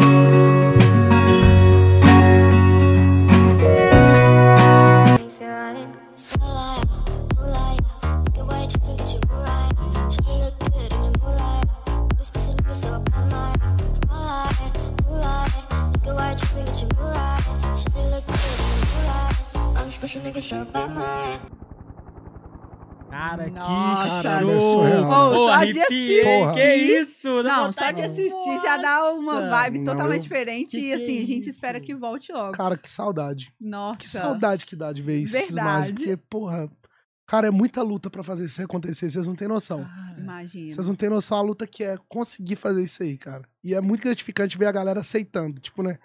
Porque você luta tanto no incógnita, cara. Tudo pode dar errado. Uma chuva fode tudo. Saca? Um, um- um- qualquer coisa pode acontecer pra tudo dar errado. Uma briga fodida daquela, saca? Uma. Saca? Tudo pode dar errado. E com Uhum. investimento de. Além do investimento ser gigantesco, né? É, e não tem rentabilidade nenhuma, né? Deixando claro, o arrastão não, não rentabiliza nada. O arrastão é um. A gente só realiza sonhos com o arrastão. Só isso. A gente só faz carnaval porque a gente ama. Porque eu não vendo bebida no arrastão, eu não vendo abadá no arrastão, eu não vendo nada no arrastão. Eu só invisto. Claro, obviamente minha carreira cresce com isso. Mais pessoas vêm em minha carreira e, obviamente, chega a ser um investimento. Mas nada parecido do que é. Se, eu podia fazer o arrastão para 10 mil pessoas, um trielétrico, em volta de um. Inclusive, eu queria fazer isso agora, porque não tá podendo fazer aberto, pra poder fazer, porque ficar dois anos sem arrastão é difícil, mas eu não sei se a prefeitura vai, vai deixar a gente fazer evento nessa proporção. Que seria muito mais rentável para mim, entendeu? Mas isso aí, cara, esse arrastão é, é ideologia mesmo, saca? É tipo. Sim. A ideologia do arrastão era a gente abrir o carnaval de Belo Horizonte. Na, ele acontece na quinta-feira, véspera de carnaval, é dia útil. Não é carnaval ainda. É na quinta-feira. E a ideologia é chamar os artistas da cidade, que representam a música na cidade todos os dias do ano, que na hora que é a maior hora do. Né, a hora de mais prestígio, de mais pessoas na rua, a gente não tinha nossa chance. Não tinha nossa oportunidade, porque a gente estava fora trabalhando. Geralmente, quem vive da música em Belo Horizonte, o ano todo, no carnaval tá fora, tá trabalhando nos interiores, tá trabalhando fora do estado. E aí, qual que é a minha ideologia? Cara, não, arrastão do Ote, a gente, o músico de Belo Horizonte vai ter a chance dele, sim, de mostrar a música de trabalho dele, de abrir o carnaval e de mostrar que a gente tá, tá aqui sim, entendeu? Essa que é a ideologia da Legal. parada. E como que tá a sua expectativa pra esse ano, né? De fazer arrastão, de poder gerar festa? Como que tá a expectativa versus realidade aí? Cara, eu acho que carnaval é impossível. Carnaval de rua sem chance, acabou, acho que sem chance. Carnaval de rua não existe. Acabou? Carnaval de rua não vai existir no Brasil. É, e plausível. Convenhamos. Plausível. É, galera vai me matar aí. Mas é, é plausível não ter carnaval de rua no Brasil, porque Tem uma galera ainda que não se vacinou, que tá se restringindo a, a vacinação. E Pra mim, o melhor caminho é se vacinar. Tô deixando claro. Eu acho que é a forma mais segura da gente conseguir manter o, o- o- manter o controle sobre a doença, etc e tal. E tem uma galera ainda querendo segurando, e eu acho que, tipo assim, é isso que tá subindo os números, é isso que tá deixando. E enquanto essa galera não entender que a gente tem que se vacinar, a gente não vai deixar esse vírus mais, mais fraco. Então, eu acho que hoje o carnaval de rua ele é sim praticável, mas o carnaval em festas fechadas eu acho que vai rolar em alguns lugares. Não sei se em BH vai rolar, porque a prefeitura é bem, bem restrita a isso, de Belo Horizonte. Mas em alguns lugares do Brasil pode acontecer, mas o carnaval já não é carnaval mais. O carnaval já perdeu a cara de carnaval, já não tá com aquela cara de carnaval que a galera queria que fosse. Eu realmente esperava seis meses atrás que o carnaval já fosse um carnaval normal. Eu acho assim, é, a Europa, eu acho, pelo que eu tô vendo, a Europa, nos próximos seis meses, se livra da pandemia. A aceitação da vacinação lá tá maior, a galera tá se livrando do vírus mais rápido. E eles fecharam de novo, coisa que aqui no Brasil não fechou, eles fecharam de novo, assim, deixaram fechado mais um tempo nessa terceira onda. Aqui não chegou a fechar e tal. E agora. é, eu acho que no Brasil a gente vai ter mais um ano difícil em 2022. Por ser um ano de eleição. Ninguém quer se arriscar. É muito risco. Tudo é risco. Até outubro tudo é risco, cara. Passou outubro, o risco acaba. E a gente vê o que acontece no final do ano. Que o final do ano vira festa, né? É. Então, tipo assim, eu torço muito pra que até o final do ano tudo se controle pra se em 2023 a gente tenha um carnaval livre. Livre mesmo. Com Rua, arrastão. com arrastão do ótimo, um carnaval de Salvador aberto, um carnaval do Rio aberto, um carnaval de São Paulo aberto, com tudo aberto. Porque a gente não aguenta mais esperar, não, cara. Tá difícil. Tá, tá doendo já no peito ficar sem essa essa onda. O brasileiro dói precisa do carnaval. Verdade. Verdade. E, ó, se você iria para o Big Brother Brasil? Cara, iria, ia até que eu ia, mas eu acho que ia ser cancelado com umas quatro horas lá dentro, velho. Eu ia, eh, sei lá, não sei se eu ia também, não sei. Acho que quando o convite chega, tudo muda, né? Mas eu acho que eu seria cancelado. Eu não tenho papa na língua. Eu sou impaciente. Eu sou dramático. e eu, velho, eu não ia dar conta de segurar a onda. Eu não consigo ficar num lugar, primeiro. Eu não consigo ficar num lugar fechado. Eu sou completamente claustrofóbico. Eu ia ficar maluco ali dentro. Com 15 dias eu já ia começar a ficar louco, escalar aqueles muros. Segundo, que eu ia começar a xingar. Dependendo do que o povo falasse comigo, eu ia xingar uns palavrões muito feio e eu acho que ia ser cancelado em minutos. Será? O. Felipe Prió, dois? Será? Tipo, eu acho que ia ser cancelado Seria muito difícil. rápido, porque, cara, eu acho que. é, Pô, o BBB, velho. BBB é um, é um entretenimento muito foda, mano. Pegar pessoas completamente diferentes, colocar dentro do lugar, psicológico diferente, história de vida diferente, famoso, Nossa, rico, tem pobre, tudo junto. Muita loucura. Tudo lá dentro. É muito doido isso. E tem que estar com um psicológico muito preparado. E não que eu não esteja com o psicológico preparado. Só que você está com uma pessoa que não está preparada pra estar ali dentro, que te deixa louco, cara. Então vou te dar um exemplo. Desse BBB de agora. Cara, a galera tá pegando em cima do moleque lá, do Arthur. Pegaram o moleque pra Cristo. Eu, no lugar dele, eu tinha mandado todo mundo tomar no cu. pra todo mundo pra cada desgraça. Chamar todo mundo pra mão. Entendeu? Aham. E aí eu ia ser cancelado. Esse cara, esse cara é doente. Esse cara precisa sair daí, gente. Ele é louco, ele precisa se tratar. E realmente talvez eu precisaria, precisaria me tratar. entendeu? Mas aí, mas tá, tá louco, mano. Tá, tá ligado? É acho, que, acho que o BBB é o seguinte. Agora, eu não sei como é que. A gente não sabe a realidade lá de dentro. Eu só acho que o BBB, cara, ele é tipo. Se ele não for manipulado, a É. pessoa que ganha, que fica ali até o final mesmo, que ganha a moral do público, ganha até lá, ela é, ela é diferenciada pra caralho. Ele é, uma pessoa, ele é quase um gênio. É. Você convive com pessoas diferentes, consegue ficar ali, consegue, além de conviver com todo mundo que tá ali dentro, naquele ambiente que é fechado, naquela rotina igual, ganhar a moral da galera aqui fora, que nunca te viu. Ah, mano, essa pessoa é gênio, velho. Esse cara tem, tem que ser rico mesmo. Porque ele é diferente, tá ligado? E eu não sou se eu sou esse cara, não. Eu sou muito comum, mano. Tá ligado? Tipo. Comunzão, mano. Falar merda pra caralho. Não, não consegue segurar a onda pra falar sobre alguns rel- relacionado a algum tipo de coisa. BBB você tem que segurar muitas palavras, velho. Opinião política, Uhum. tá ligado? Porque se, se você segregar uma opinião política lá, a galera te segrega alguma coisa e já, pum, tora o pau. É, futebol, não sei o quê. A galera vai, tipo, é, os lados, tipo assim. Ah, você é não sei o quê. As Esse, bandeiras, né? esse é não sei o que lá. Esse é não sei o que lá. Esse é não sei o que lá. E eu ia ser não sei o que lá todo dia. Por uma Aham. opinião que ia dar, porque eu não tenho papo na língua, entendeu? Eu sou falão. Eu tô- Tudo que ia chegar, eu ia falar minhas opiniões, ia rir, ia brincar, ia zoar. Sim. Eu zoo todo mundo de qualquer coisa. Eu tenho esse grande defeito. Tudo eu zoo. O tempo inteiro eu zoo. Parecendo alguém que eu conheço. Tempo Né? Eu sou desde. Né? Eu zoo o tempo inteiro qualquer coisa. Eu acho que ia ser cancelado muito rápido. Eu, acho que ia, até iria, mas eu acho que ia ser cancelado muito rápido. Assim. Ó, eu acredito que não, porque falta muita autenticidade, sabe? Igual você está chegando aqui, você está mostrando sua personalidade. E eu acho que falta muito isso, inclusive nas pessoas. Muita gente mascara lá. Obviamente, existe alguns cancelamentos, igual, por exemplo, existe cruzeirense e existe anti-atleticano. Se você expor sua opinião lá que você era atleticano e tal doente, vai ter os anti-atleticanos, cruzeirense, que ia te cancelar, obviamente. Mas eu acredito que você faria sucesso sim, viu?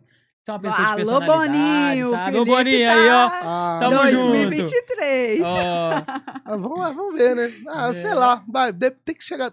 Se a proposta chegar, a gente Hum. pensa, né? Porque assim, eu acho que o BBB tem o poder de mudar a vida das pessoas, né? Isso é um fato. sim. Tem. É, a fama que o, DV que o BBB dá. Agora a questão é a seguinte: será que eu tô disposto a pagar esse preço da fama? É. Qual fama é essa que eu tô disposto a pagar esse preço? Tô disposto a não poder mais parar no boteco ali com meus amigos tomar uma cerveja? Copo sujo, um copo lagoinha? Tô disposto a poder andar no shopping animais ali com minha mulher comendo uma casquinha no McDonald's? Isso acaba, viado. E a galera não lembra disso mais, não. Parar ali na praia do Morro Guarapari, tomando um, comendo um peruazinho? Vem. Sem chance, esquece. Entendeu? É. Esse que é o preço do sucesso que a galera esquece. Será que vale? Ah, mas a conta tem milhão. É, A conta tem milhão, realmente. A conta tem milhão. Quer roupa tal? Quer. Quer carro tal? Tem. Dá de barca? Anda. Viajar pra onde? Vai. Eu conquistei muita coisa na minha vida. Eu faço muitas coisas que eu quero já hoje na minha vida, com a vida que eu tenho. E eu tenho liberdade. Tem que saber se... é, eu acho que é essa que seria a minha maior dúvida. Na verdade, acho Ser que seria privado do, dessa ser liberdade. privado dessa liberdade. Porque, cara, eu juro, eu conheço artistas que dariam tudo pra ter liberdade. Eu conheço artistas que você fala com ele assim, ó. Você dá o dinheiro todo que tem na sua conta bancária pra você ser livre e poder ir onde é que você quiser sem ninguém te incomodar? Ele sim. Cara, é pobre hoje. Tem noção, cara? Tá passando mal, vai pro hospital. Eu tive apendicite no meio da pandemia. No meio da pandemia, tive apendicite. No auge. Morrendo 4 mil por dia no Brasil. Tive apendicite no meio da pandemia. Ai, correu por. Fui pro hospital, tava um caos. Eu tenho plano de saúde, hein? Tava um caos. Por isso que eu falei que eu entendia pandemia. Porque é uma coisa, velho. É sério, vidas importam sim, a gente tem que saber. Só, só quero protocolos. Tipo, não- é, não é só deixar o pau torar, não. Véi, o, o cara, você chega no hospital, mano. Nego tirando foto sua, rei. Você lá na maca lá, ó, apagado lá, é foto com você, irmão. Ele queria saber onde é que você tá. Seu quarto é lotado de gente. Toda hora entra um enfermeiro que não deveria estar lá dentro. Entra um, um, um fisioterapeuta que não sabe que você tá lá dentro. Só porque você tá lá, quer entrar lá dentro. Imagina essa vida. Imagina pra você entrar dentro de um banheiro de aeroporto, o seu segurança tem que entrar antes pra saber se tem uma bomba ou não. Tá ligado? É, é esse que é o preço do sucesso. O preço do sucesso é que a galera não faz a conta, gente. A conta bancária é bom demais. A conta bancária é, pô, o- o- hoje as pessoas vivem através da conta bancária. Vou fazer conta pra viver da conta bancária. Hoje a galera vive através disso. A conta bancária tem que estar X. O que você vê no Instagram é que quer ganhar tanto, trabalhando todas as horas por dia, arrasta pra cima. É. Quer não sei o que, não sei o que, arrasta pra cima. Tudo é relacionado a dinheiro. Ninguém quer falar assim, quer ter qualidade de vida? Quer ser feliz? Você é feliz? Qual que é seu hobby? Você pratica seu hobby? No seu momento de lazer, o que, que você faz? Você tem lazer? Ninguém pergunta isso. Da saúde mental? Isso. Você tem saúde? Você cuida da sua saúde? Ninguém pergunta. Eu pergunto só o que você quer. Quer andar com esse carro? Passa pra cima. Quer andar de lancha? Quer viajar pra esse lugar que eu tô aqui agora? Passa pra cima. Quer não sei o quê. Só isso que a galera preocupa. A galera esquece felicidade. É isso que é a felicidade? Ó, eu amo viajar o mundo.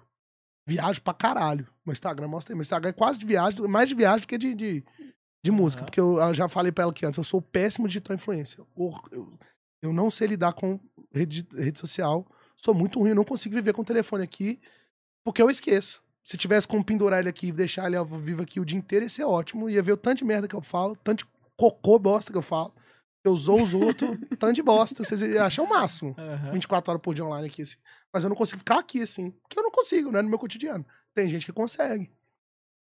É, eu, meu Instagram, minhas viagens, eu gosto de fazer. Porque eu te, quando eu comecei a viajar, eu não falava, eu não falo inglês fluente, pelo contrário, meu inglês é muito ruim, meu espanhol é um pouquinho melhor, mas também que é ruim também. E eu viajo pra tudo quanto é lugar que você imaginar. Tudo que é lugar que você imaginar, foda-se a língua que tá falando, eu viajo na tora. E quando eu comecei a viajar, eu tinha muito medo e eu não tinha quem me, me mostrasse mais ou menos como que eu fazia.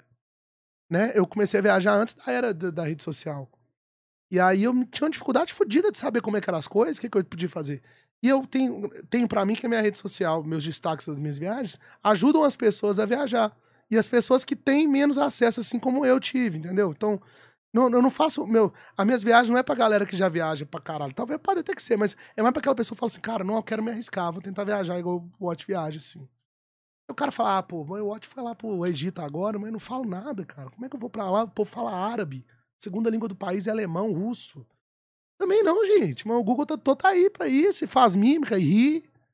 E vida que segue. E É isso aí. Fome não passa, não. E come bicho sem saber. É, isso aí, falta hora. Então, tipo, é, eu sou péssimo de digital influência. É muito ruim, mas, mas eu, não, eu, não, eu, não, eu não. Eu não. Eu não lido muito bem com isso, assim, saca? Eu não. Sei lá, não, não sei porquê. Eu não, não nasci assim. Acho que não é, da- não é da minha época, né?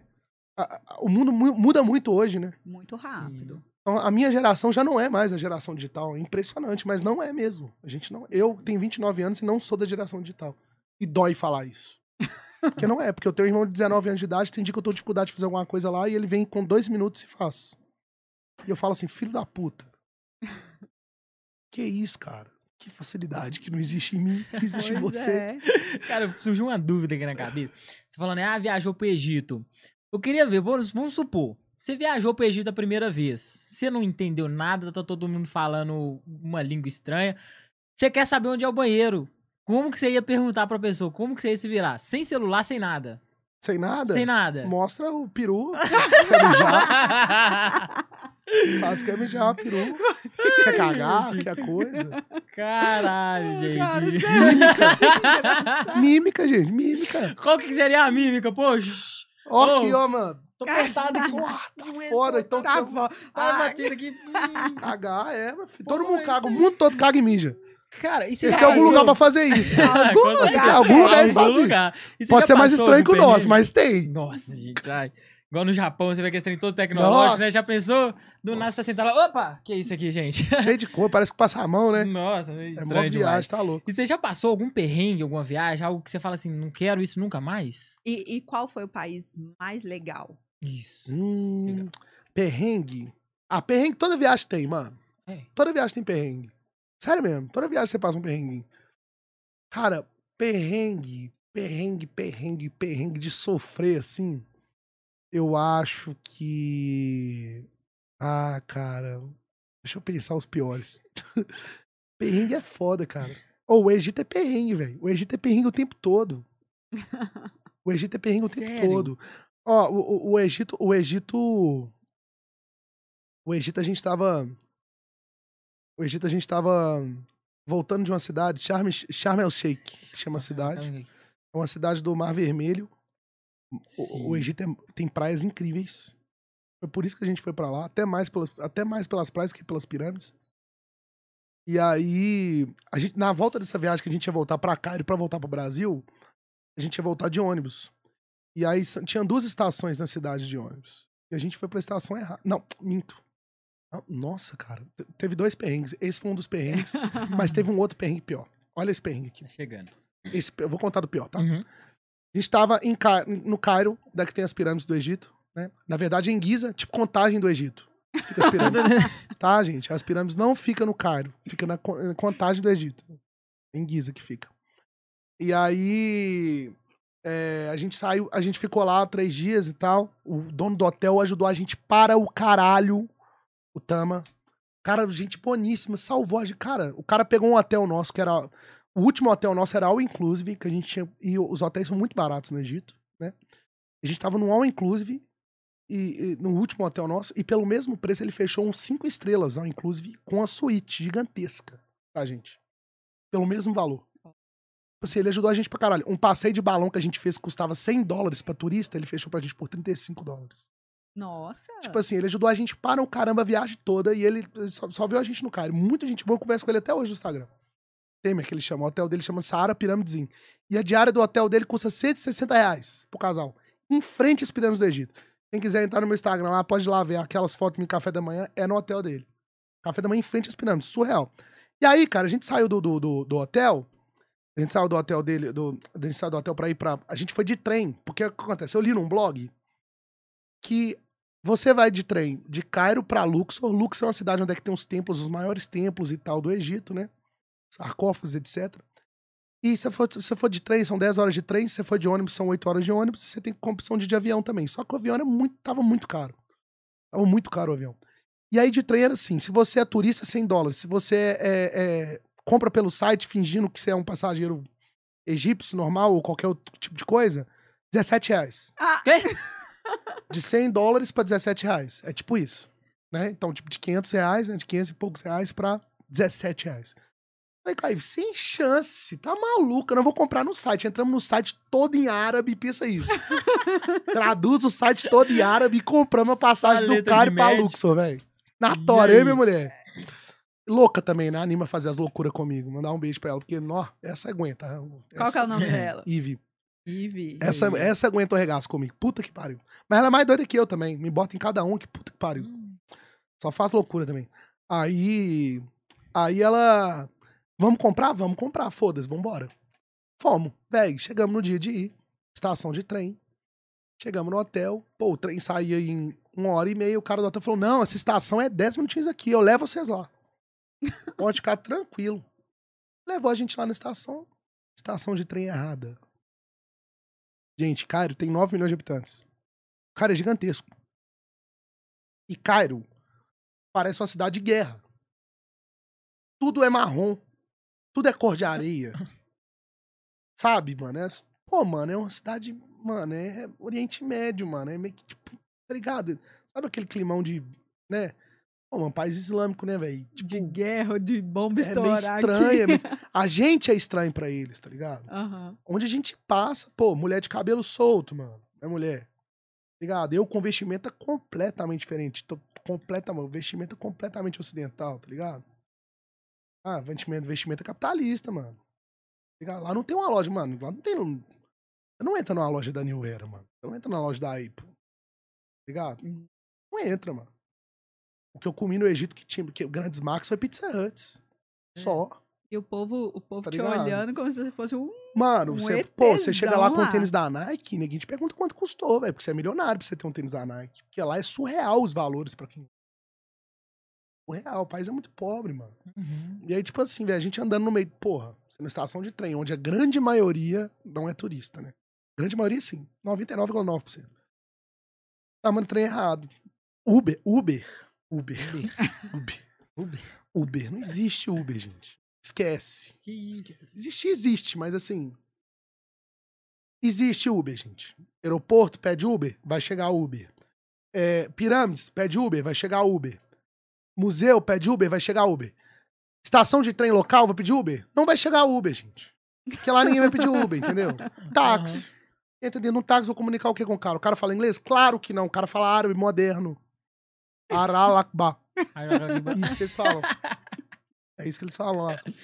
Então, pô, vou trocar ideia com o cara, vou ver o que eu vou fazer. Conseguimos um cara lá pra levar a gente pra estação certa. O cara olhou o nosso bilhete e falou: não, é a outra. Levou a gente pra outra estação.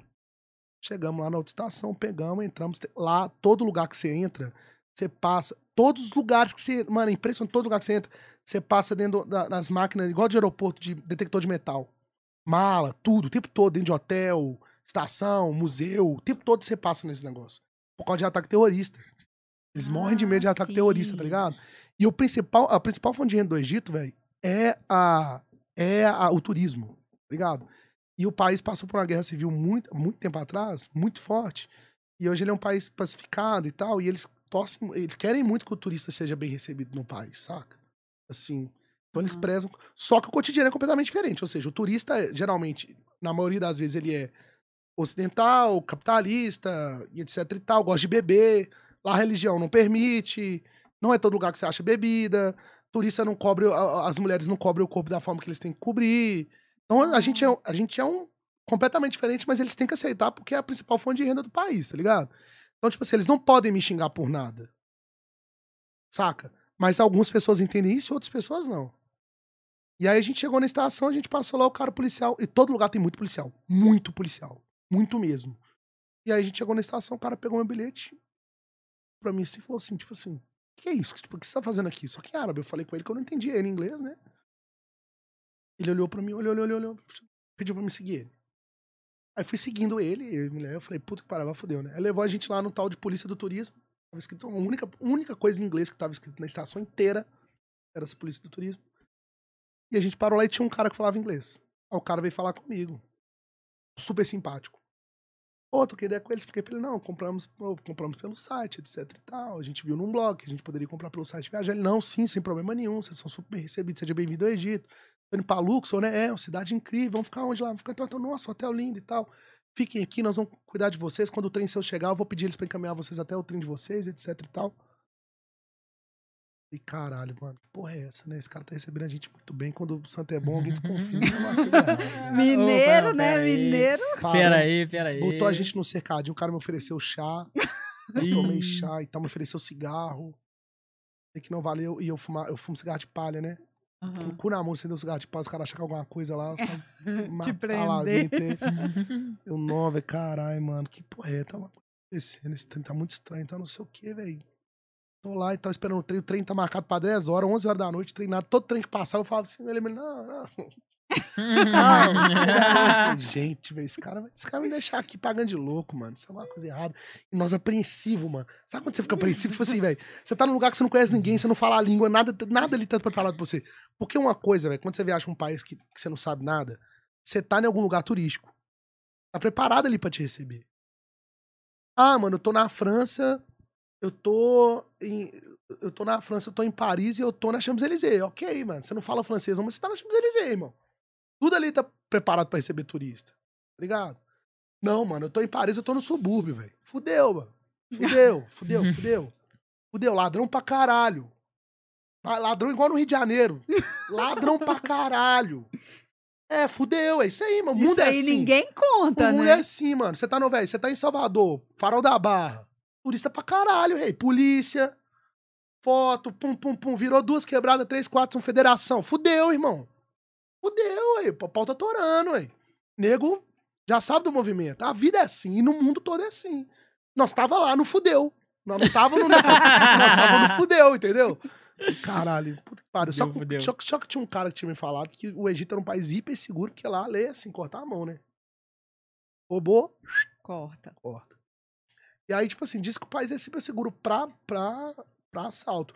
Mas o medo que você tem, velho, sobre a reação das pessoas, sobre a pessoa que você é, tá ligado? Minha mulher chegou pra mim e foi falando, foi comprar um fandango, cheguei pra comprar um fandango, o cara, quanto que é o fandango? Os caras comigo assim, 5 dólares, eu falei, 5 dólares, você é maluco, irmão? 5 dólares no fandangos? Você é louco? Você tá achando que eu sou o quê? Olha pra minha cara, tem cara de russo, alemão? Olha pra mim aqui, minha cara. Oligarca? Olha Que aqui, isso? agora eu virei um americano agora. Moro em Nova York. Sou brasileiro, meu filho. Olha aqui. Minha, olha minha blusa. Eu, eu só viajo com a blusa do Brasil, que eu sou. Uma blusa de frio que eu tenho do Brasil, que eu sou supersticioso pra caralho.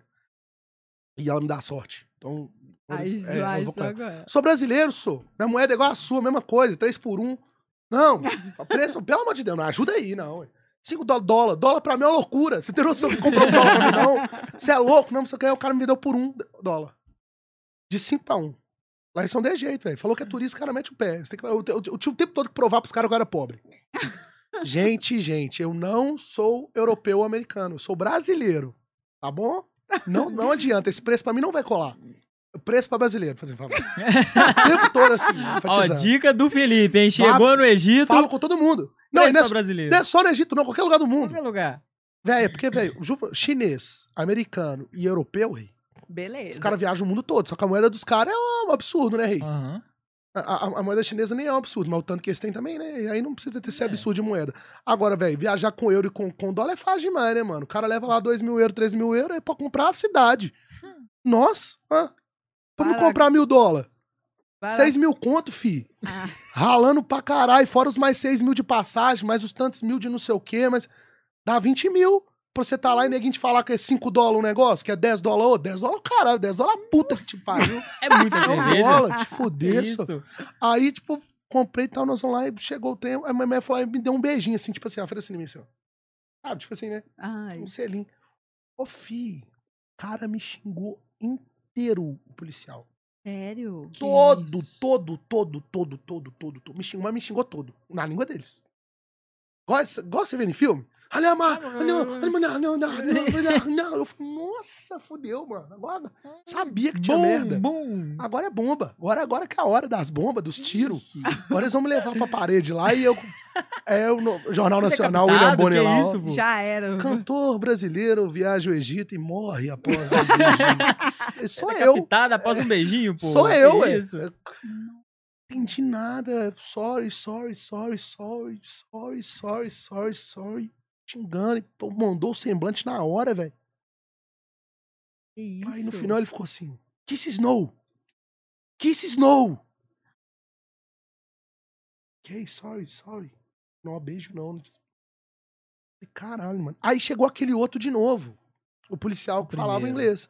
Aí eu falei com ele, falei, "Ó, amigo, pede desculpa pro seu outro policial lá, porque ele me xingou porque minha mulher me deu um, um beijo aqui, um selinho e tal. não sei- nem sabia falar selinho pra ele, mas me deu um beijo e tal. Podia interpretar da forma que for, um beijo de malhação ou beijo de É. né?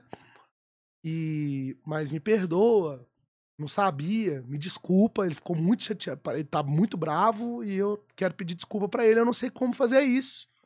Mas pede desculpa pra ele por mim, ver se eu posso fazer alguma coisa. Ele falou: "Não. Ele não pode fazer isso com você não. Você é turista, cara. Você não é islâmico. Você não precisa respeitar as nossas nossas leis religiosas.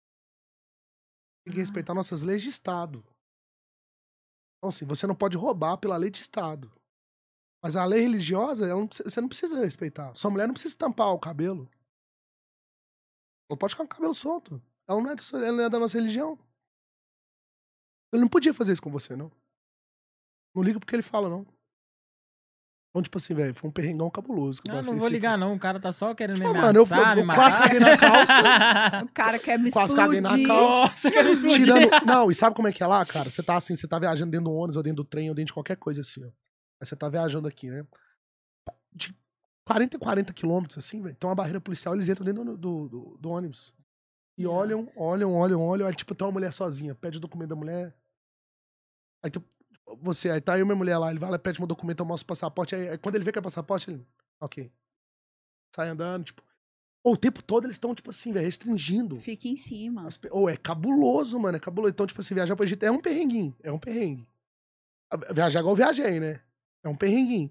Mas esse perrengue aí foi foda. Acho que dos papassé é pior. Uma vez fui xingado também em Barcelona com um cara que a gente alugou a Airbnb lá, que a gente ficou bebão na rua.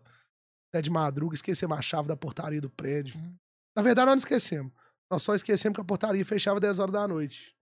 A gente achou que a gente tinha a chave, mas não tinha. Deu 4 horas da manhã, não tinha chave, apertamos todos os botões de apartamento. Nossa. Alguém vai estar acordado essa hora. Papo de bêbado, né? É. Alguém vai acordar, vai abrir pra nós. Não é possível. Só bater no telefone e descer um velho, mano. Nossa. Esculachou. Eu de puta madre, puta madre, puta madre, puta madre. Eu falei, ó, nossa. Nossa, só, escu- só escutando, filho. Entrando no elevador, um prédio velhaço, aqueles elevador que fecha com grade. Cabuloso, mano. Ô, pronto, foi perrengue também. Toda viagem tem perrengue, mano. Toda É. viagem tem. E qual que você mais gostou? Qual país? Hum. Cara, eu não sei qual que eu mais gostei.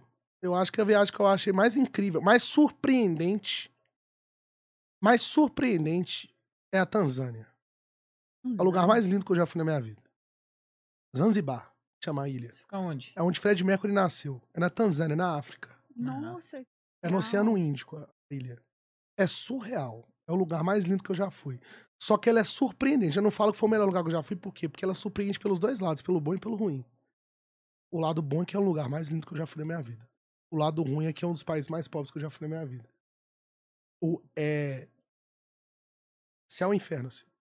O aeroporto é uma mercearia, gente. Igualzinho. Tem protocolo nenhum. Você desce do avião assim na pista assim, não tem aqueles protocolos, não pode passar debaixo da asa, não, pode, não tem nada. Desce, tem umas portinhas, você escolhe a fila que você vai passar, não tem nenhuma placa com nada. As placas de check-in é tudo pendurado com durex, por tudo que é mais sagrado nesse mundo. E eu saí da África do Sul pra ir pra lá direto. Cara, surreal. O país, assim, você vai passando assim até chegar no seu hotel, não é, não é aconselhável não ficar nos hotéis, nos resorts. E não é aconselhável ficar fora dos hotéis. Tem noção. Você vai vendo um contraste muito absurdo de vida. Galera da fome, da miséria e você indo gastar um rio de dinheiro num resort. Num lugar que, naturalmente falando, é maravilhoso. Beleza natural fantástica, surreal. Um mar azul turquesa, velho. Surreal, surreal. Surreal. Ilhas inexplicáveis. A gente foi numa ilha lá que chama Nimba Island. A gente nadou com golfinhos, velho. Tipo, cara, surreal. É, é fantástico, é fantástico. E céu do mar, assim, ó, tipo, igual filme. Mas é um lugar, mas é fantástico. É, cara, todo lugar tem seu charme. A Europa é surre... a Europa é fantástica. Paris é incrível. Sim. Todas as viagens são, são incríveis, mas eu acho que eu acho que a Tanzânia é mais por- isso, porque é o mais lindo que eu já fiz. Então acho que foi a viagem que eu mais, mais me surpreendi. A melhor viagem da minha vida, da minha vida, acho que foi a viagem que eu fiz com meus amigos, foi a Porto Seguro. Acho que foi a melhor viagem da minha vida. Porque eu tava. Eu, foi uma viagem que eu tava. Eu, eu era casado. Eu, fui, eu tive, fui casado antes de, de- Eu tive um relacionamento antes de namorar essa menina. Eu fui casado e eu tinha acabado de separar. Tão novo assim? Aham. Eu sou namorador, minha filha. Aí... Ah, mas também tá nos palcos, né? Mulherada. Não, mas é porque eu tenho que namorar mesmo, porque senão a gente de- desanda. Ih, Se não namorar, meu filho, nossa senhora. Por riscar demais. Não para quieto, é, ué. É melhor ter alguém mesmo. Aí eu. Aí eu fiz uma viagem com meus amigos, cara. É, assim, as coisas estavam começando a dar certo pra mim, sabe? Assim, financeiramente, de novo. É porque eu já, eu já fiquei bem mal várias vezes na minha vida, sabe? Assim, quebra, quebra dá certo. Quebra dá certo, quebra dá certo. Agora que eu tô conseguindo manter uma linha assim raciocínio, porque eu meio que desisti do sucesso nacional. Quero meio que só me manter nesse segmento e continuar tocando bem aqui na minha cidade, no meu estado. Bastante casamento, formatura e tal. E entregando um material foda pra essa galera que já gosta de mim. Esse, esse povo que já vai nos meus shows, que gosta de mim, que essa galera que me contrata pras formaturas, pros casamentos, vai continuar tendo o melhor show da vida. Tô me Oh, entregando a isso, sabe? Me entregar o melhor show deles que eles vão ter. Porque o investimento tá ficando a cada dia mais caro pra tentar o sucesso nacional. A galera tá vindo com um investimento muito alto. Eu não tô podendo me arriscar mais. Eu já tenho muito tempo já de, de luta. E eu me arriscando, eu arrisco a minha família junto, eu arrisco o cotidiano da minha família, né? Então eu tô, eu tô ficando mais linear, né? Relacionado a isso, assim. Agora, é, é- é- quando essa viagem aconteceu, foi quando eu tava começando a melhorar de novo, assim, de vida. E aí, tipo assim, foi uma viagem, uma junção de coisas. Eu tinha acabado de separar, e aí eu tava voltando a ser solteiro com os amigos, e os amigos, a gente indo pra Bahia no verão. E aí juntamos os amigos, fomos de carro. E eu era um carro que eu sonhava ter, eu tinha acabado de comprar. E nós fomos no carro e fomos. Oh, cara, foi incrível, assim. A gente ficou ca- 14 dias rodando a Bahia. Foi, foi a melhor viagem da minha vida. Porque não foi uma viagem fora do Brasil, cabulosa, hiper cara, mas foi a viagem que eu mais ri, que eu mais curti, que eu mais me entreguei, que eu mais. Saca? Que eu mais sinto saudade, assim, essa viagem. Ah, Essa legal. viagem eu sinto saudade. E que dela. bom aí, ó. E no Brasil, tá Pelo vendo, momento, galera? é. Não, eu acho que a melhor viagem nunca é. Eu, eu, claro que eu amo as minhas viagens pra fora. Eu faço viagens. Quero viajar agora de novo. Vou viajar provavelmente esse ano, viajo de novo. Sempre viajo pra fora todos os anos, que é meu hobby é viajar. Hoje eu trabalho pra viajar e pra manter minha família bem, assim. Que é meu, meus objetivos são esses. Mas, eu, cara, via- acho que viajar com seus amigos também, eu acho que é a. Eu acho que é a grande sacada da parada. Acho que são viagens e viagens. Você pode ir pra Serra do Cipó com seus amigos ali, que você vai curtir pra caralho. Você pode ir pra, sabe? Você pode ir pra, sei lá, pra um sítio em Brumadinhos com seus brothers, que se tiver 10 amigos seus, vocês vão ter um, um- um feriado foda. Porque é a galera, é a galera que faz a viagem. E geralmente quando eu viajo pra fora, eu nunca tô com a galera. Eu sempre tô eu com minha mulher, saca? Ou eu com um amigo e tal. Porque não é todo mundo que tem condição de fazer uma viagem dessa. Pelo menos o meu ciclo de amizade, né? Tem galera que tem ciclo de amizade que consegue ir com 10 pessoas. O Neymar consegue levar 20 amigos dele pra Ah. Europa.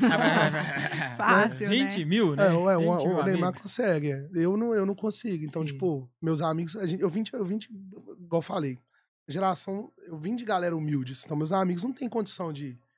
Não são todos meus amigos que têm condição, e nem o tempo, né, que eu tenho, né? Porque meus horários são loucos, né?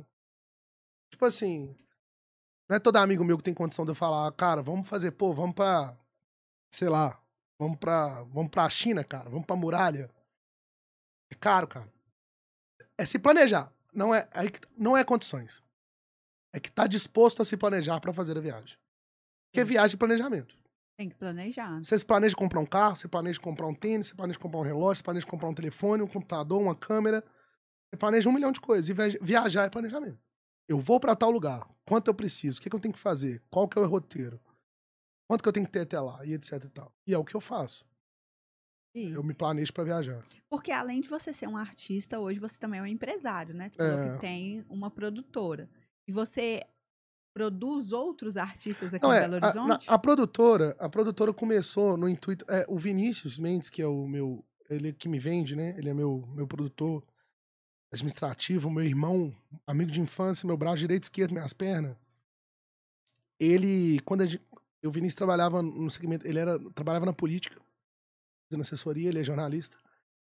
E aí eu chegou no momento da minha carreira que eu não tava dando uma conta mais de fazer tudo sozinho, de ser tudo, né?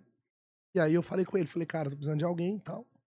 Queria que fosse você. Ele, ele topou e entrou de cabeça. E aí eu fui mostrando pra ele como é que funcionava o segmento, né? Como que lidava com pessoas e pessoas, quem que era fulano, quem que era ciclano, quem que era... Como é que lidava, como é que, como é que funcionava na máquina, né, da noite. A noite é muito fechada, Belo Horizonte é muito panela. Vou falar isso aqui, é uma verdade, tá, gente? BH é panela, panela, panela, panela mesmo. BH é uma panela. E pra você entrar dentro dela é difícil, a galera te julga. Até hoje o Vinícius é meio que. A galera ainda é meio restritiva em relação a ele. Gente que sempre trabalhou só comigo em vez de trabalhar só com ele. Ele é mais fechado, ele não tem que ser amigo de ninguém, a galera não entende isso.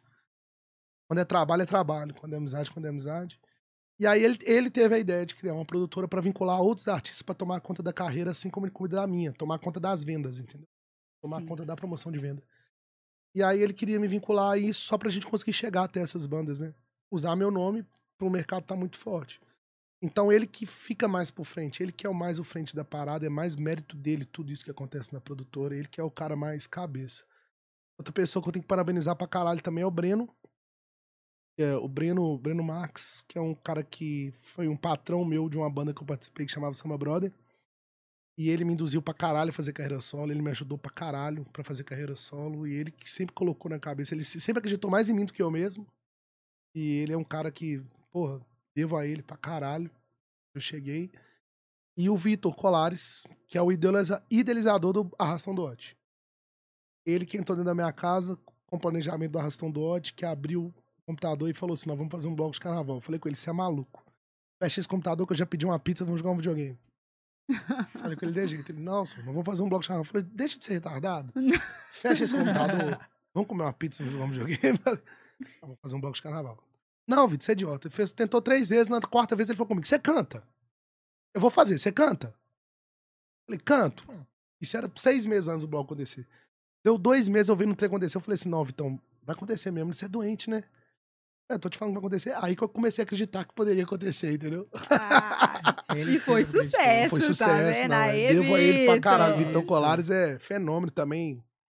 Jornalista, administrador. É, é, ah, assessor de assessoria de muita gente, é assessoria política. Cara fenomenal, fantástico. Sou apaixonado por ele. Meu amigo mesmo. Meu amigo, amigo pessoal. Me ajudou pra caralho esse cara só. Mas o Vinícius, o mérito da, da empresa, da, da tríade, né? Comunicações, que é da. Eu só dou algumas opiniões pontuais e tal. Mas quando, como, quando a dúvida é do lado artístico, assim, eu dou minhas opiniões pontuais relacionadas a isso pra ele. Aham. Mas é mais pra isso mesmo. Agora, na minha, na minha banda, o lado empresarial meu é mais forte por conta do lado, do lado empresário, do lado extra, do lado administrativo, né? De investimento. É, hoje em dia é bem complicado, assim. O mercado tá muito, tá muito difícil, cara. O mercado tá, tá muito caro. Tá tudo muito caro. Investimentos estão todos muito caros. Tá todo mundo estando disposto a tudo. Hoje em dia tá todo mundo muito no tudo ou nada. Ninguém quer fazer mais nada com segurança. Tá todo mundo querendo risco.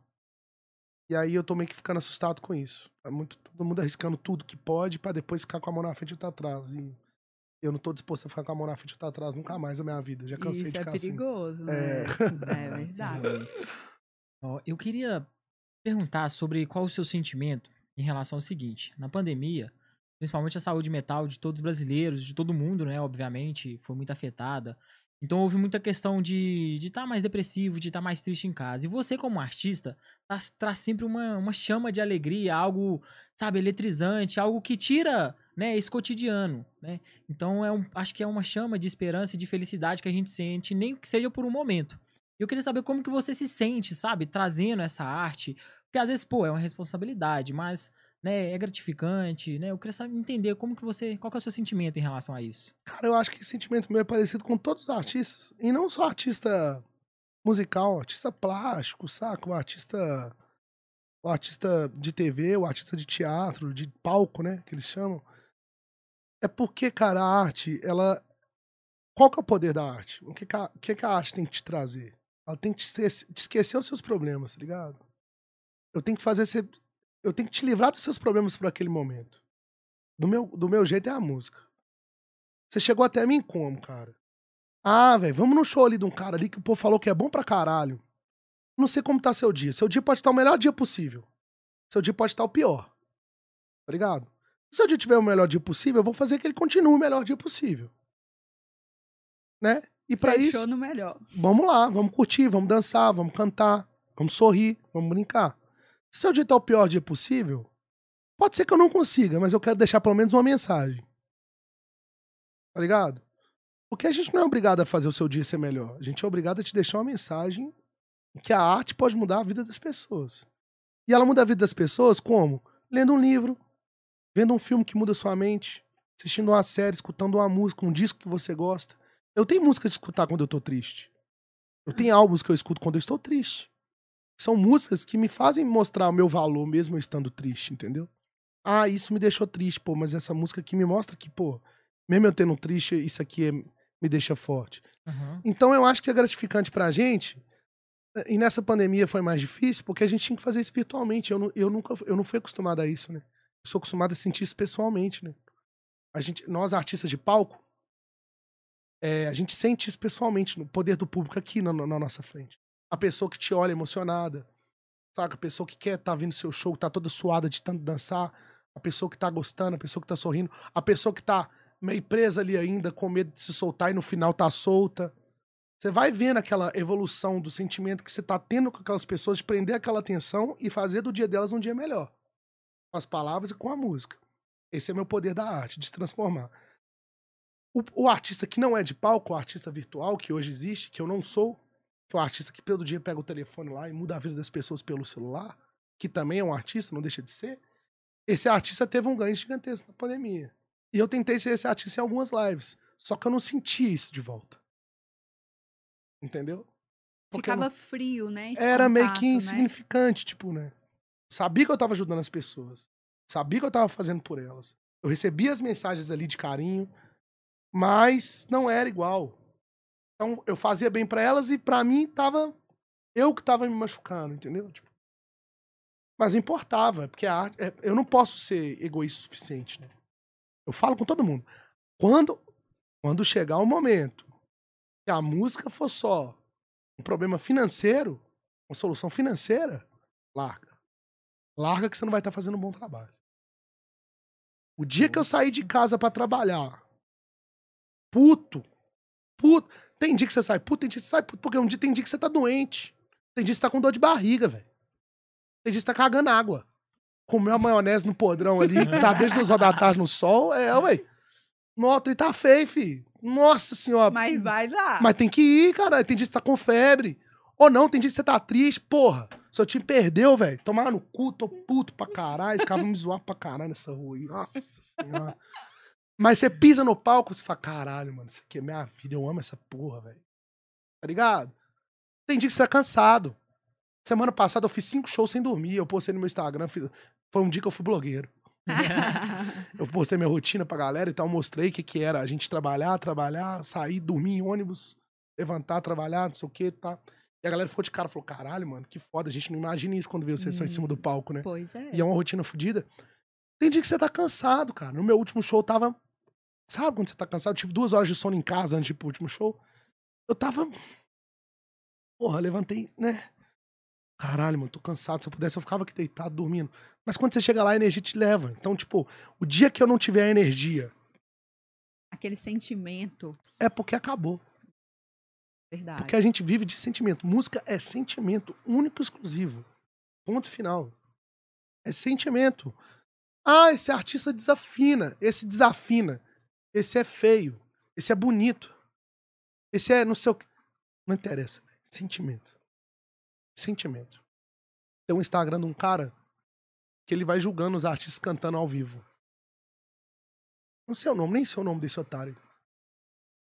Ele é um professor de canto, famosíssimo. Foda-se o que, que ele é, não interessa. De ser o Papa. Que ele julga os artistas, os vídeos dos artistas cantando ao vivo, e ele julga o cara, os erros do cara. Como se não fosse humano errar. Como se ele fosse uma máquina, igual esse microfone aqui. E quando ele começa a falhar, você manda pra manutenção e joga fora. Ele é uma máquina. Ele funciona igual. Ele tem um ciclo. Não tem sentimento, ele é, ele é irracional. Nada, né? Ele é uma máquina. Passa fio, processador, uma cápsula, capta, emite som. Nós não, velho. Sentimento, dia, noite, do- sono, alimentação, Dor, cansaço. dor, cansaço, tudo. É Físico, apontar mental, dedo, né, psicológico. O cara vai julgando a galera. Nossa, esse desafina. Nossa, esse aqui não dá. Esse aqui tem que afinar aqui. Esse aqui, pelo amor de Deus, esse é ridículo. Esse é horroroso. Ei, mano, quem que esse cara acha que ele é, velho?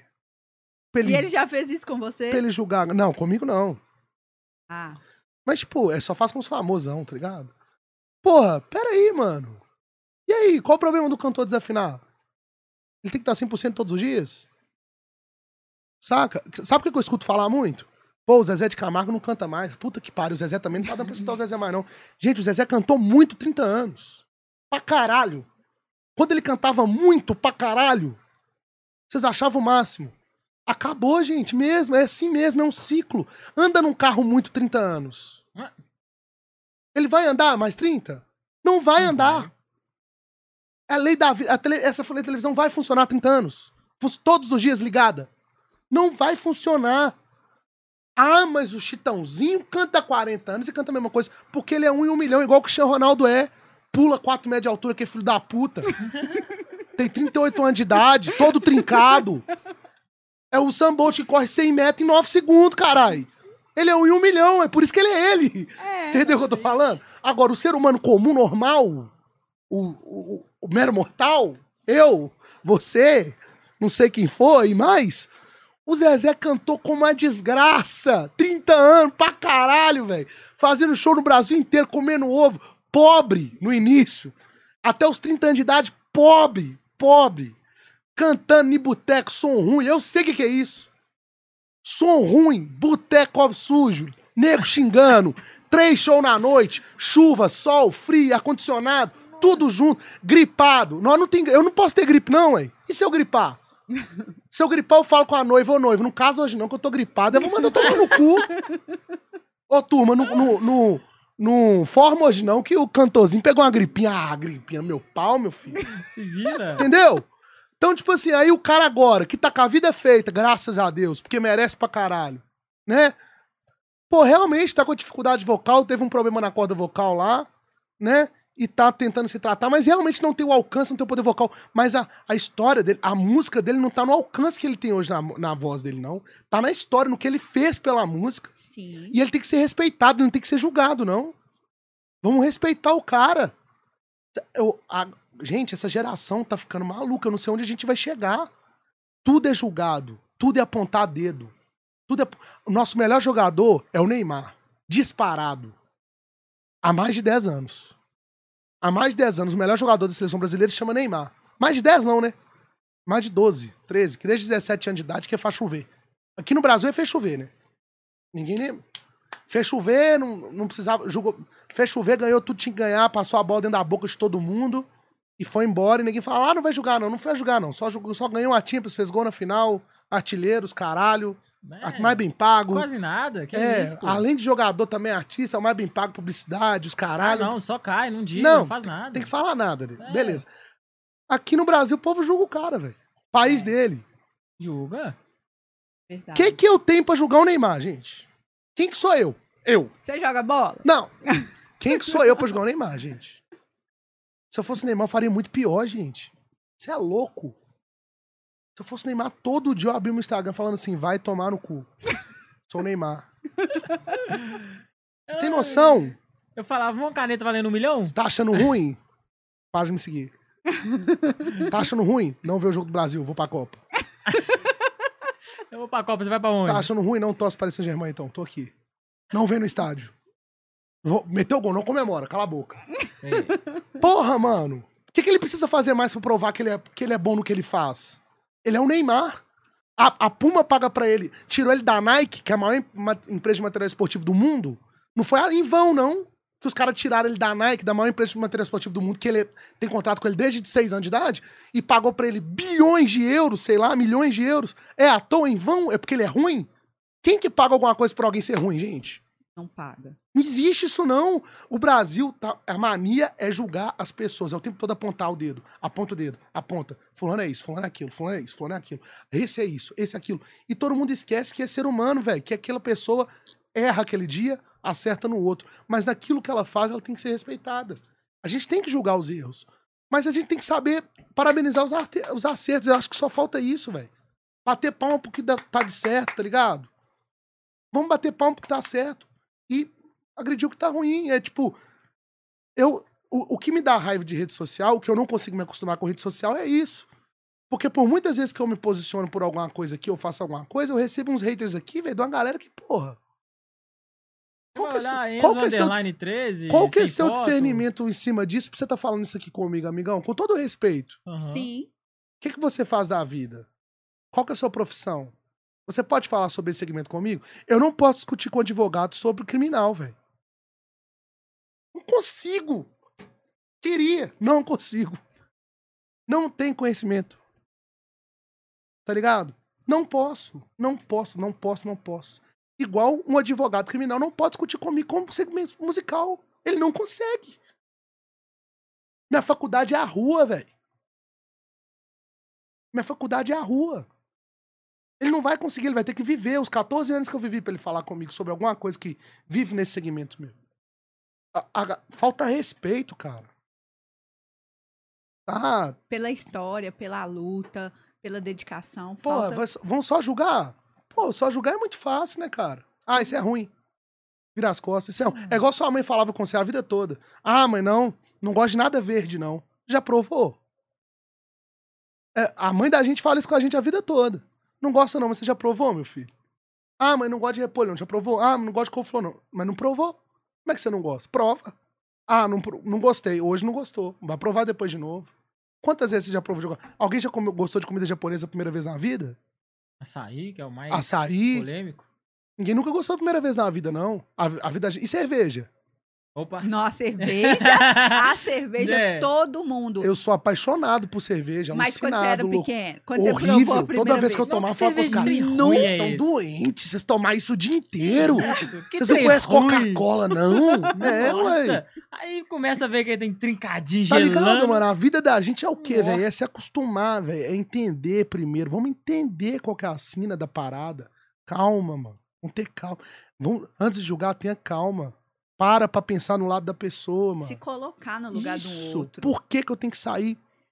Só apontando o dedo, só Porra. criticando, em vez de se colocar no lugar do É. outro. Tá, tipo, tá, tá, tá... Foda. Tá difícil, Isso não aí. tá, Felipe? Tá Ou eu tô, velho, sério mesmo, eu tô ficando maluco. Já. Mas nunca vem de cima, cara. Nunca é um cara, por exemplo, que mais foda que você vai estar te criticando, falando, nossa, esse é o lixo que não é sei sempre o quê, de cara. baixo, é sempre- verdade é. é essa. Você para pra pensar, às- às vezes nem vale a pena discutir, porque às vezes o cara tem muito menos que você. Pô, já vi gente falando assim, ah, Rafael, mas você tá fazendo isso errado que não sei o que. Eu falei, tá, eu tô tentando, e você? Tá parado em casa, Cara, qual. sabe? Cadê, me fala onde tá o erro em tentar, Verdade. em buscar. Ah, cara, esse caminho que você tá usando é errado. Ok, tô buscando. Me fala onde é que tá o erro nisso. Olha pra você ver. Com meus 19 20 anos de idade, eu ganhava 1.200, 1.300 reais por mês. Era um dinheiraço. Era um dinheiraço pra mim na época. Meus amigos estavam todos na faculdade. Eles formaram. E foram pros empregos. Engenheiro, administrador, advogado. E passaram a ganhar os 3 mil, 4 mil reais. Eu continuei nos 1.200, 1.300, 1.500. E todos falaram comigo assim: Pô, Rod, é quando, velho? Vai ficar vivendo essa vidinha aí. Velho, essa vidinha aqui é a minha vida, eu amo essa vida. Eu, eu gosto de fazer isso, eu sei fazer isso, eu estudei pra isso. Igual você estudou pra advogar, eu estudei pra tocar, pra cantar, pra tocar, pra agradar as pessoas, eu sei fazer isso. É num bar hoje, mas amanhã pode ser em cima de um trio elétrico pra 200 mil pessoas. Tá ligado? Então, tipo, com pouco tempo depois, esse que até quando tem a vida 20 vezes melhor do que do do que julgava, entendeu? Mas é porque eu tenho que acreditar, mano. Eu falei isso, eu falei isso por segurança do, de um lugar que eu toquei semana passada, quinta-feira. Os caras falaram, não, te lembro de você tocando aqui com um carrom, sentado em cima de um carrom, há cinco anos atrás, e um, um guitarrista. E tinha três pessoas aqui dentro. Hoje tá chovendo e tem 500 pessoas aqui dentro. Vem te ver tocar. O que, que você sente, velho? Falei, mano, é gratidão, porque eu não desisti. Persistente. Tinha tudo pra desistir. Pra fazer você desistir, irmão. Todo dia. Todo dia vai vir um. Pra te fazer mudar de ideia, todo dia vem um. Pra te fazer desistir, todo dia vem um. Pra falar que seu trabalho é mal feito, todo dia vem um. Pra falar que seu trabalho é bem feito de mentira, só pra bater nas suas costas e te julgar pelas costas, todo dia vem um. Acreditar mesmo é só você, mano. Ninguém. É só você que vai deitar na sua cama e vai acreditar no seu trabalho todos os dias. É só você que vai levantar todos os dias mais cedo que todo mundo e estudar o máximo que você pode pra você acreditar no seu trabalho todos os dias. É só você que vai batalhar todos os dias pra você vencer mais e mais e mais. É só você que vai saber o seu limite de trabalho todos os dias. Eu posso chegar até aqui, que eu cheguei no meu limite. Você vai chegar no seu limite todos os dias pra você entender até onde você pode chegar. E quando você chegar nesse seu limite, quando você chegar no seu objetivo, que são traçados ano após ano, você vai entendendo que cada uma daquelas pessoas que falaram aquilo nunca chegaram no limite delas e por isso que elas não querem que você chegue no seu. Porque o que acontece com as pessoas é o seguinte: as pessoas não têm inveja do que você pode alcançar, não. Elas têm inveja do que elas não conseguem alcançar. Essa que é a parada. O medo das pessoas é você conseguir fazer o que elas não conseguem fazer. Que é seguir os objetivos, que é não desistir, que é traçar uma linha e correr em cima dela. E passar por cima dela, tá ligado? Quem consegue fazer isso? É pouca gente que consegue fazer isso, gente. É pouca gente que consegue traçar uma linha e seguir, mano. Eu escolhi ser músico, eu vou ser músico, eu sou músico há 14 anos, eu escolhi ser músico, eu vou viver de música há 14 anos. Seja num boteco, igual eu já toquei por 70 reais, igual muita gente que me segue até hoje já viu e tava lá pouco tempo atrás, porque eu recomecei do zero há seis anos atrás. Seis anos atrás eu comecei do zero, que eu falei, onde é que eu errei? Eu errei em algum lugar, não é possível. Eu tenho nove anos de música. Oito anos de música. Eu tenho um carrinho velho, não tem mais nada. Faço nada. Não é possível. Ralo igual um condenado não tem nada. É sério, eu errei em algum lugar, não é possível. Eu não sou ruim, não. Eu estudo pra caralho, eu não sou ruim de tudo, não. Eu errei onde que eu vou errar? Eu vou começar do zero e comecei no boteco na esquina da minha casa, do zero de novo. Vendi o carrinho que eu tinha, comprei um sonzinho, peguei um carrão, sentei em cima dele, comprei um pedestalzinho, um microfone, chamei um guitarrista que tocava comigo pra tocar comigo. Comecei do zero por 70 reais. Há seis anos atrás. Isso aí ninguém vê. E os que lembram tá lá me seguindo até hoje, acho o máximo. 70 reais. Aí hoje cota, note, o show 20 mil. 20 e poucos mil é isso aí, graças a Deus, que foi 70 seis anos atrás. E eu não desisti. Eu acreditava que ia ser 20 mil mesmo. Desde aquele primeiro dia eu acreditava que ia ser 20. Mas eu só queria saber onde é que eu tinha errado. Eu queria consertar. Eu sabia que o erro era meu, o erro não era de ninguém, era eu que tinha que traçar meu caminho. Eu tinha que parar de acreditar no sonho dos outros. Foi quando eu lancei minha carreira solo. Vou parar de acreditar no que os outros falam, vou acreditar no que eu sinto, no que eu vou querer. Eu acreditei num segmento que ninguém queria, que era a música baiana, que não estava em alta. Eu vivo num segmento que não é, não é prioridade na cidade. Aqui é funk, pagode e sertanejo. Quem que escuta música baiana aqui? Quando não é com Ote, ninguém. Artista baiano nenhum vende bilheteria nessa cidade. Eu acreditei nesse segmento porque eu seria bom nele. Eu ia conseguir ser bom nele. E eu sou bom. Eu sou bom. Sou bo- Juro, ó, isso eu posso falar com propriedade. No que eu faço, eu sou bom, cara. Com todo respeito, eu sou bom no que eu faço. Além de tudo, é muito Sensacional, amor, né? sensacional. Porque, mano, eu, eu dedico pra caralho, mano. E faz o Aí. que gosta, faz com dedico amor, pra né? caralho. Então, É tipo assim, velho, não bom. desiste não, mano. É. Luta, velho. Luta, luta, luta incansavelmente. Não acredita em. Velho, não escuta ninguém, mano. Só, só, escuta, só escuta Deus, velho. Escuta Deus, escuta a família que te apoiar, porque tem muita família que não apoia também, não. E quando a glória chegar, mano, não deixa de mostrar que a glória chegou, não. Que a gente tem que mostrar também que a glória chega. É isso Porque aí. É o tapa de luva é mostrando que sua vida é diferente por conta dos seus sonhos, dos que você acreditou. Tá ligado? Então eu vejo muita gente falar assim: ah, hoje é fácil, né, mano? O vidinho que você leva aí é fácil, né? Eu falei, é, é fácil. É, mas reclama com Deus. reclama comigo, não. Né? Eu sou devoto de São Judas Tadeu. Eu falo com os caras, entra lá na guia de São Judas e reclama com ele. Fala, por que, que a vida dele é melhor do que a minha? Ele vai te responder por quê. Meu traçado, o que, que eu fiz antes. Ou então não. Ou então você fez a mesma coisa que eu e ele me deu essa vida melhor mesmo, porque ele quis, velho. Reclama com ele, mas não vem reclamar comigo, não. Não vem reclamar comigo, não, porque o que eu tô vivendo agora eu, eu plantei. Isso ninguém pode falar comigo, não. Juro por tu que é mais sagrado. O que eu tô vivendo agora eu plantei. E todo mundo que sabe, Sensacional. me conhece, sabe. Foi do zero. Foi do zero. Sensacional. De Ô, bola. Vamos lá, Felipe, a gente já tá quase encerrando e eu queria ver com você. Foi um, um bate-papo muito bacana e eu quero você aqui mais vezes pra Nossa, gente sempre que vocês falar. precisavam estar aqui, gente. Ah, sensacional. É, músicas. Música própria. Você consegue. Ó, então, é, o, último, o último trabalho nosso foi lançado em setembro de 2021. Sim. Foi o, o EP o EP de setembro que a gente lançou. A gente sempre lança pré-verão, né? Pra, pra, pra galera curtir no verão, né? E aí foi um trabalho muito legal. A gente fez algumas releituras de algumas músicas que já tinham sido gravadas por outras bandas. E aí a galera tem acompanhado muito. A gente regravou uma música do Papazone, que na verdade a primeira vez ela foi gravada com Quarto de Empregado, uma música de 2010. E o Papazone regravou ela em 2015, uma banda de Salvador, e a gente regravou ela no ano passado. E deu muito certo, é a nossa música mais executada das plataformas. O nome da música é Subir e Descer, a galera tá curtindo muito nos shows. Pede todos os shows, é uma música muito legal. E fora as outras músicas que a gente tem autoral que são, que são gravadas desde 2017, que são as minhas são de minhas autorias, que todo ano eu gravo, que é Aquecimento de Verão, é a, a mais pedida de todas elas, que a galera mais curte de todas é- é, é Ai, caramba. o nome da música. É... Amor Covarde. Amor, por Covarde. É, a história de um, a, a história de um cara que, que procura uma mulher e. Mas ele sabe que a mulher não vale nada. E aí ele fala pra ela que se, ele quiser, se ela quiser só amor covarde, ele anima. É só um pente aí. ralo e boa. E você pode dar uma palhinha pra gente aí? Ah, essa música é muito legal. Essa música é o refrão. é, E agora, se você quiser aquela boa sacanagem, é só ligar pra combinar que eu te pego sempre mais tarde. Sem essa de bom dia, eu só quero amor covarde.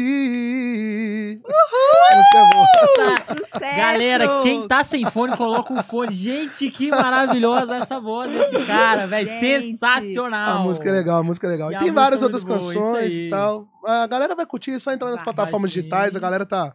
Tem muita música boa. E tem muita releitura também que a gente grava. A gente grava várias músicas de sucesso da- do Pagodão da Bahia. A gente regrava várias músicas de sucesso do Piseiro, que é sucesso no Pagodão da Bahia. Então tem várias releituras de músicas do momento no Pagodão. E agora, final de março, do spoiler, hein? Não falei isso ainda não. Ó, fica exclusividade. ligado, hein, Final de março, vamos lançar um novo EP agora, o EP de inverno, né? Isso aí. Ah, E aí vem um EP de inverno com novas músicas aí pra galera esse é, pra- esse é aquele pra escutar agarradinho. Isso, esse é aquele pra galera já queimar a fogueirinha. Ah, Mas aí vai ter umas três, quatro musiquinhas mais quentinhas também, porque o povo gosta. É. E como que te encontra nas redes sociais? Fala Cara, arroba Felipe Ott, meu nome, F-L-P-H-O-T-T, Felipe Ott, nas redes sociais, vai estar lá em todas as redes sociais. Todas. É, todas literalmente, inclusive o Twitter, meu Twitter nem mexe, tá, gente?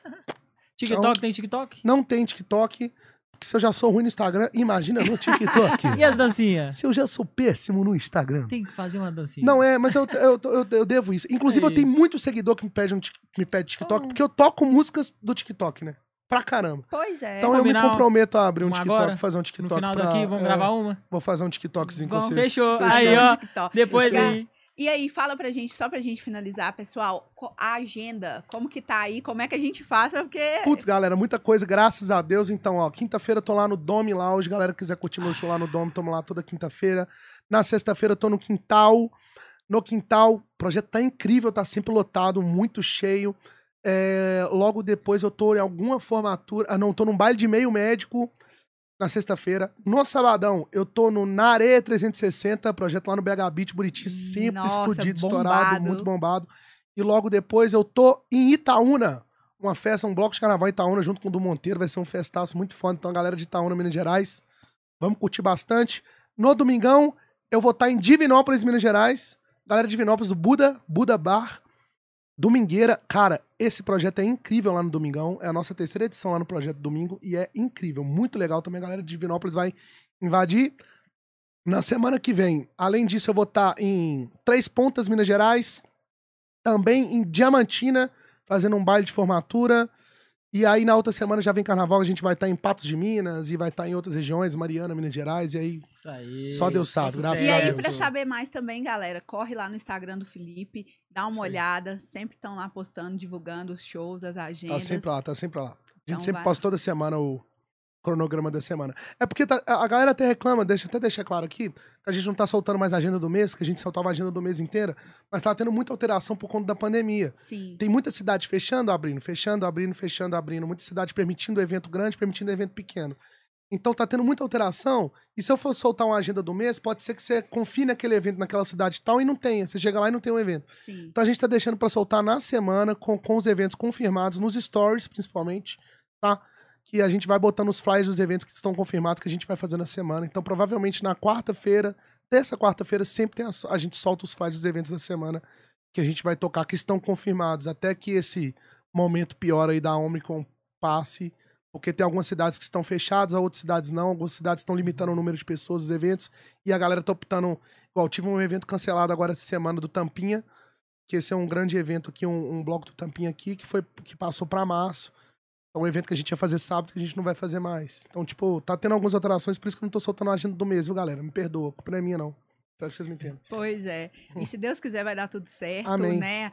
Acabando essa pandemia aí, pra gente poder. Eu tô louca, agora eu, eu fiquei louca pro arrastão. Nossa, o arrastão, gente, o arrastão é coisa de louco. Eu vou aguardar vocês lá. Se Deus quiser, Pois vai é. ter sim. Eu prometi pros meus, pros meus fãs, fiz até uma publicação no Instagram, que assim que acabar a pandemia, independente do- da época do ano, liberou, liberou trio na rua com gente liberada, sem máscara, sendo liberou. Liberou Agora já- o pau pra torar.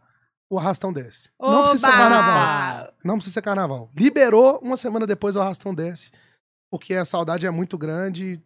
E aí vocês são, são meus convidados. Eba. E eu agradeço lá, vocas demais com pelo convite, de certeza. verdade. Muito obrigada, eu Obrigado te pelo papo. agradeço. Que astral, que energia contagiante. Muito obrigada mesmo. Não, legal demais. Papo muito bom. Muito obrigado de verdade, tá? Ótimo. carinho, pela moral. Então vamos lá, junto. pessoal. Então segue lá o Felipe, segue o nosso Instagram também aqui do estúdio. Segue a galera, porque aí vocês ficam ligados também que a gente vai trazer muita coisa bacana pra vocês. Claro. Obrigadão, Felipe. Eu um que abraço, que Deus te abençoe na Amém, sua carreira amém. muito. Obrigada. Rafael. Obrigado, pessoal do Uhum. Estúdio Sim, pessoal da New Era, pessoal é, patrocinadores aqui do nosso canal. Muito obrigada mesmo. Tamo junto, galera. Isso aí, valeu, um abraço. Tchau, Foi tchau. massa, foi massa. Tamo junto, Tchau. galera.